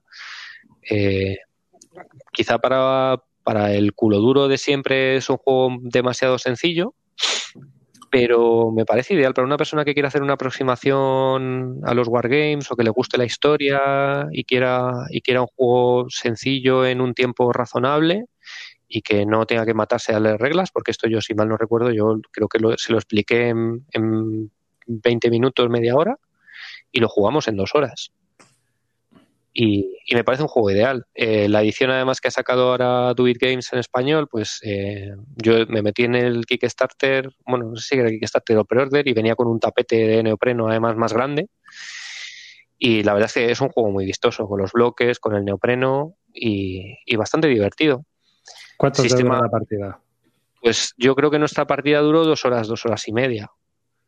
y era la primera de ambos que si ya lo sabes jugar, pues, pues incluso más rápido. Porque además es un juego que, bueno, depende de. tiene unas condiciones de victoria que, que como no. que con un poco de mala suerte se puede acabar en el turno 1. Y no me parecería tan raro que se acabara en el turno 1, porque al final, bueno, es la guerra, es la guerra civil eh, en Roma, de Julio César y Pompeyo, y, básicamente es un juego a 10 puntos de victoria, que consiga 10 puntos de victoria gana. Y Pompeyo está muy cerca de hacerlos en el primer turno. Y César está muy jodido. Entonces, si no tiene un poco de suerte o no te le entra las cartas o tal, Pompeyo no es tan extraño que pueda conseguir la victoria en el, turno 1. Luego, a partir de ahí, ya se empiezan a, a cambiar un poco las tornas, porque al final, bueno, César tiene unidades más potentes en cuanto a calidad, y, Pompeyo ya es el que empieza ahí un poco a recibir leches. Pero bueno, es un juego muy divertido. Eh, la rejugabilidad es lo que a lo mejor no sé yo para jugar muchas partidas con la misma persona, porque al final, bueno, pues eh, tampoco hay mucho que hacer, pues un juego no, tiene mucha en cuanto a los caminos que puede recorrer, los sitios donde al final son, son claves, pues bueno, son los que son pero, pero me parece un juego ideal para, para sacárselo a una persona que diga, oye, quiero jugar un wargame, quiero, me interesa lo de Roma y nunca he jugado un wargame. Pues no, te, pues no tengas problema, que media hora yo te, explico esto y yo creo que lo vamos a pasar bien. Además, una edición muy vistosa y muy bonita, que eso siempre ayuda también a que la gente acabe, acabe cayendo en la, en la red. Yo tengo la versión de, de Columbia, y bueno, pues es un juego de la serie Columbia, yo creo que de los mejores que hay muy, muy ágil, muy con, con nociones. y bueno, eh, realmente pues son jueguecitos que para pasar dos, tres horas con alguien están muy chulos. No se puede jugar en solitario con ellos, pero sí que es cierto que, que si tienes oponente, pues bueno, no deja de ser un juego interesante, con nociones estratégicas, toma de decisiones y que bueno tienes el, también el rollito este de las batallas eh, locales no o sea eh, como, como la batalla táctica por decirlo de alguna manera una vez que cómo te despliegas tus unidades para combatir contra el enemigo y que pasas una tarde de lo más entretenida. Sí sí sí. Me parece un juego ideal para, para eso. Evidentemente no es el juego de culo duro. Es un juego de fondo de armario. Sí sí sí sí efectivamente. Un juego para disfrutar de él con alguien. Cuando no tienes eh, dónde desplegar tu brazo en charrios Exactamente. Y la edición, y la verdad es que la edición de Duit eh, está bastante bien y con el tapete, que también es, es uno de los problemas que yo le veo. no, no, la verdad es que no he jugado a más Columbias, pero al final en algunos sitios no, no te caben ahí los, las fichas. Tienes ahí cuatro y no te caben, y con la vez con el neopreno, como es, como es más grande, pues se juega de una manera más cómoda. Es uno de los problemas que tiene Columbia, que a veces los mapas están un poco atiborrados y en general es un problema de los juegos de bloques, que está todo atiborrado. Pero te gastas los 150 pavos en comprarte el tapete del Eurofront. Ahí te puedes tumbar encima y lo puedes usar de colcha o de alfombra, como tú quieras. Así que, bueno, pues yo creo que hasta aquí este primer programa de Bisbélica, ¿no te parece? ¿Eh? Hemos dado un repasito a la actualidad, hemos pasado a qué queremos jugar, a dónde vamos a jugar, lo que vamos a hacer. Y aquí invitamos a toda la gente que nos escuche, que nos va en directo y tal, pues que desde, que nos proponga temas a que, bueno, pues todo lo que sea intentar mejorar o hacer esto más dinámico o más divertido. Yo encantado de la vida. David también. Bueno, esto es una incursión un poco experimental y, lo hacemos más por entretenimiento y pasarlo bien y por charlar de estos temas que creemos que pueden ser interesantes que por otra razón, ¿no? Eh, nada más. Eh, a toda la gente que escuche esto en, el feed de Bislúdica y que no aguante los warnings, que sepa que es el primero y el último. O sea, los próximos ya irán directamente a un feed propio y no daremos la turra con, con más, más warnings pesados alguna vez sí, pero no siempre en Bislúdica. Pues nada, un saludo a todos los que estéis ahí. Eh, dejo a David para que se despida, que es aquí su primera incursión podcastera. Espero que, bueno que os haya parecido interesante y que sigamos hablando de este de cosas y, que alguno de los que nos oigan perdidos en Bislúdica acaben probando un día un Wargame y acaben oyéndonos también. Y una cosa, se, eh, la emisión siempre va a ser en Twitch, esta es nuestra tele. O sea, esto es como la televisión. Si no te gusta el, día de ese programa, pues no lo ves. No pasa nada. Ya está. Pero en Twitch sí. En Twitch, pues ¿para qué vamos a tener más canales? Al final esto es la televisión. Si quieres lo ves, si quieres no lo ves. ¿De acuerdo? Así que... Chao.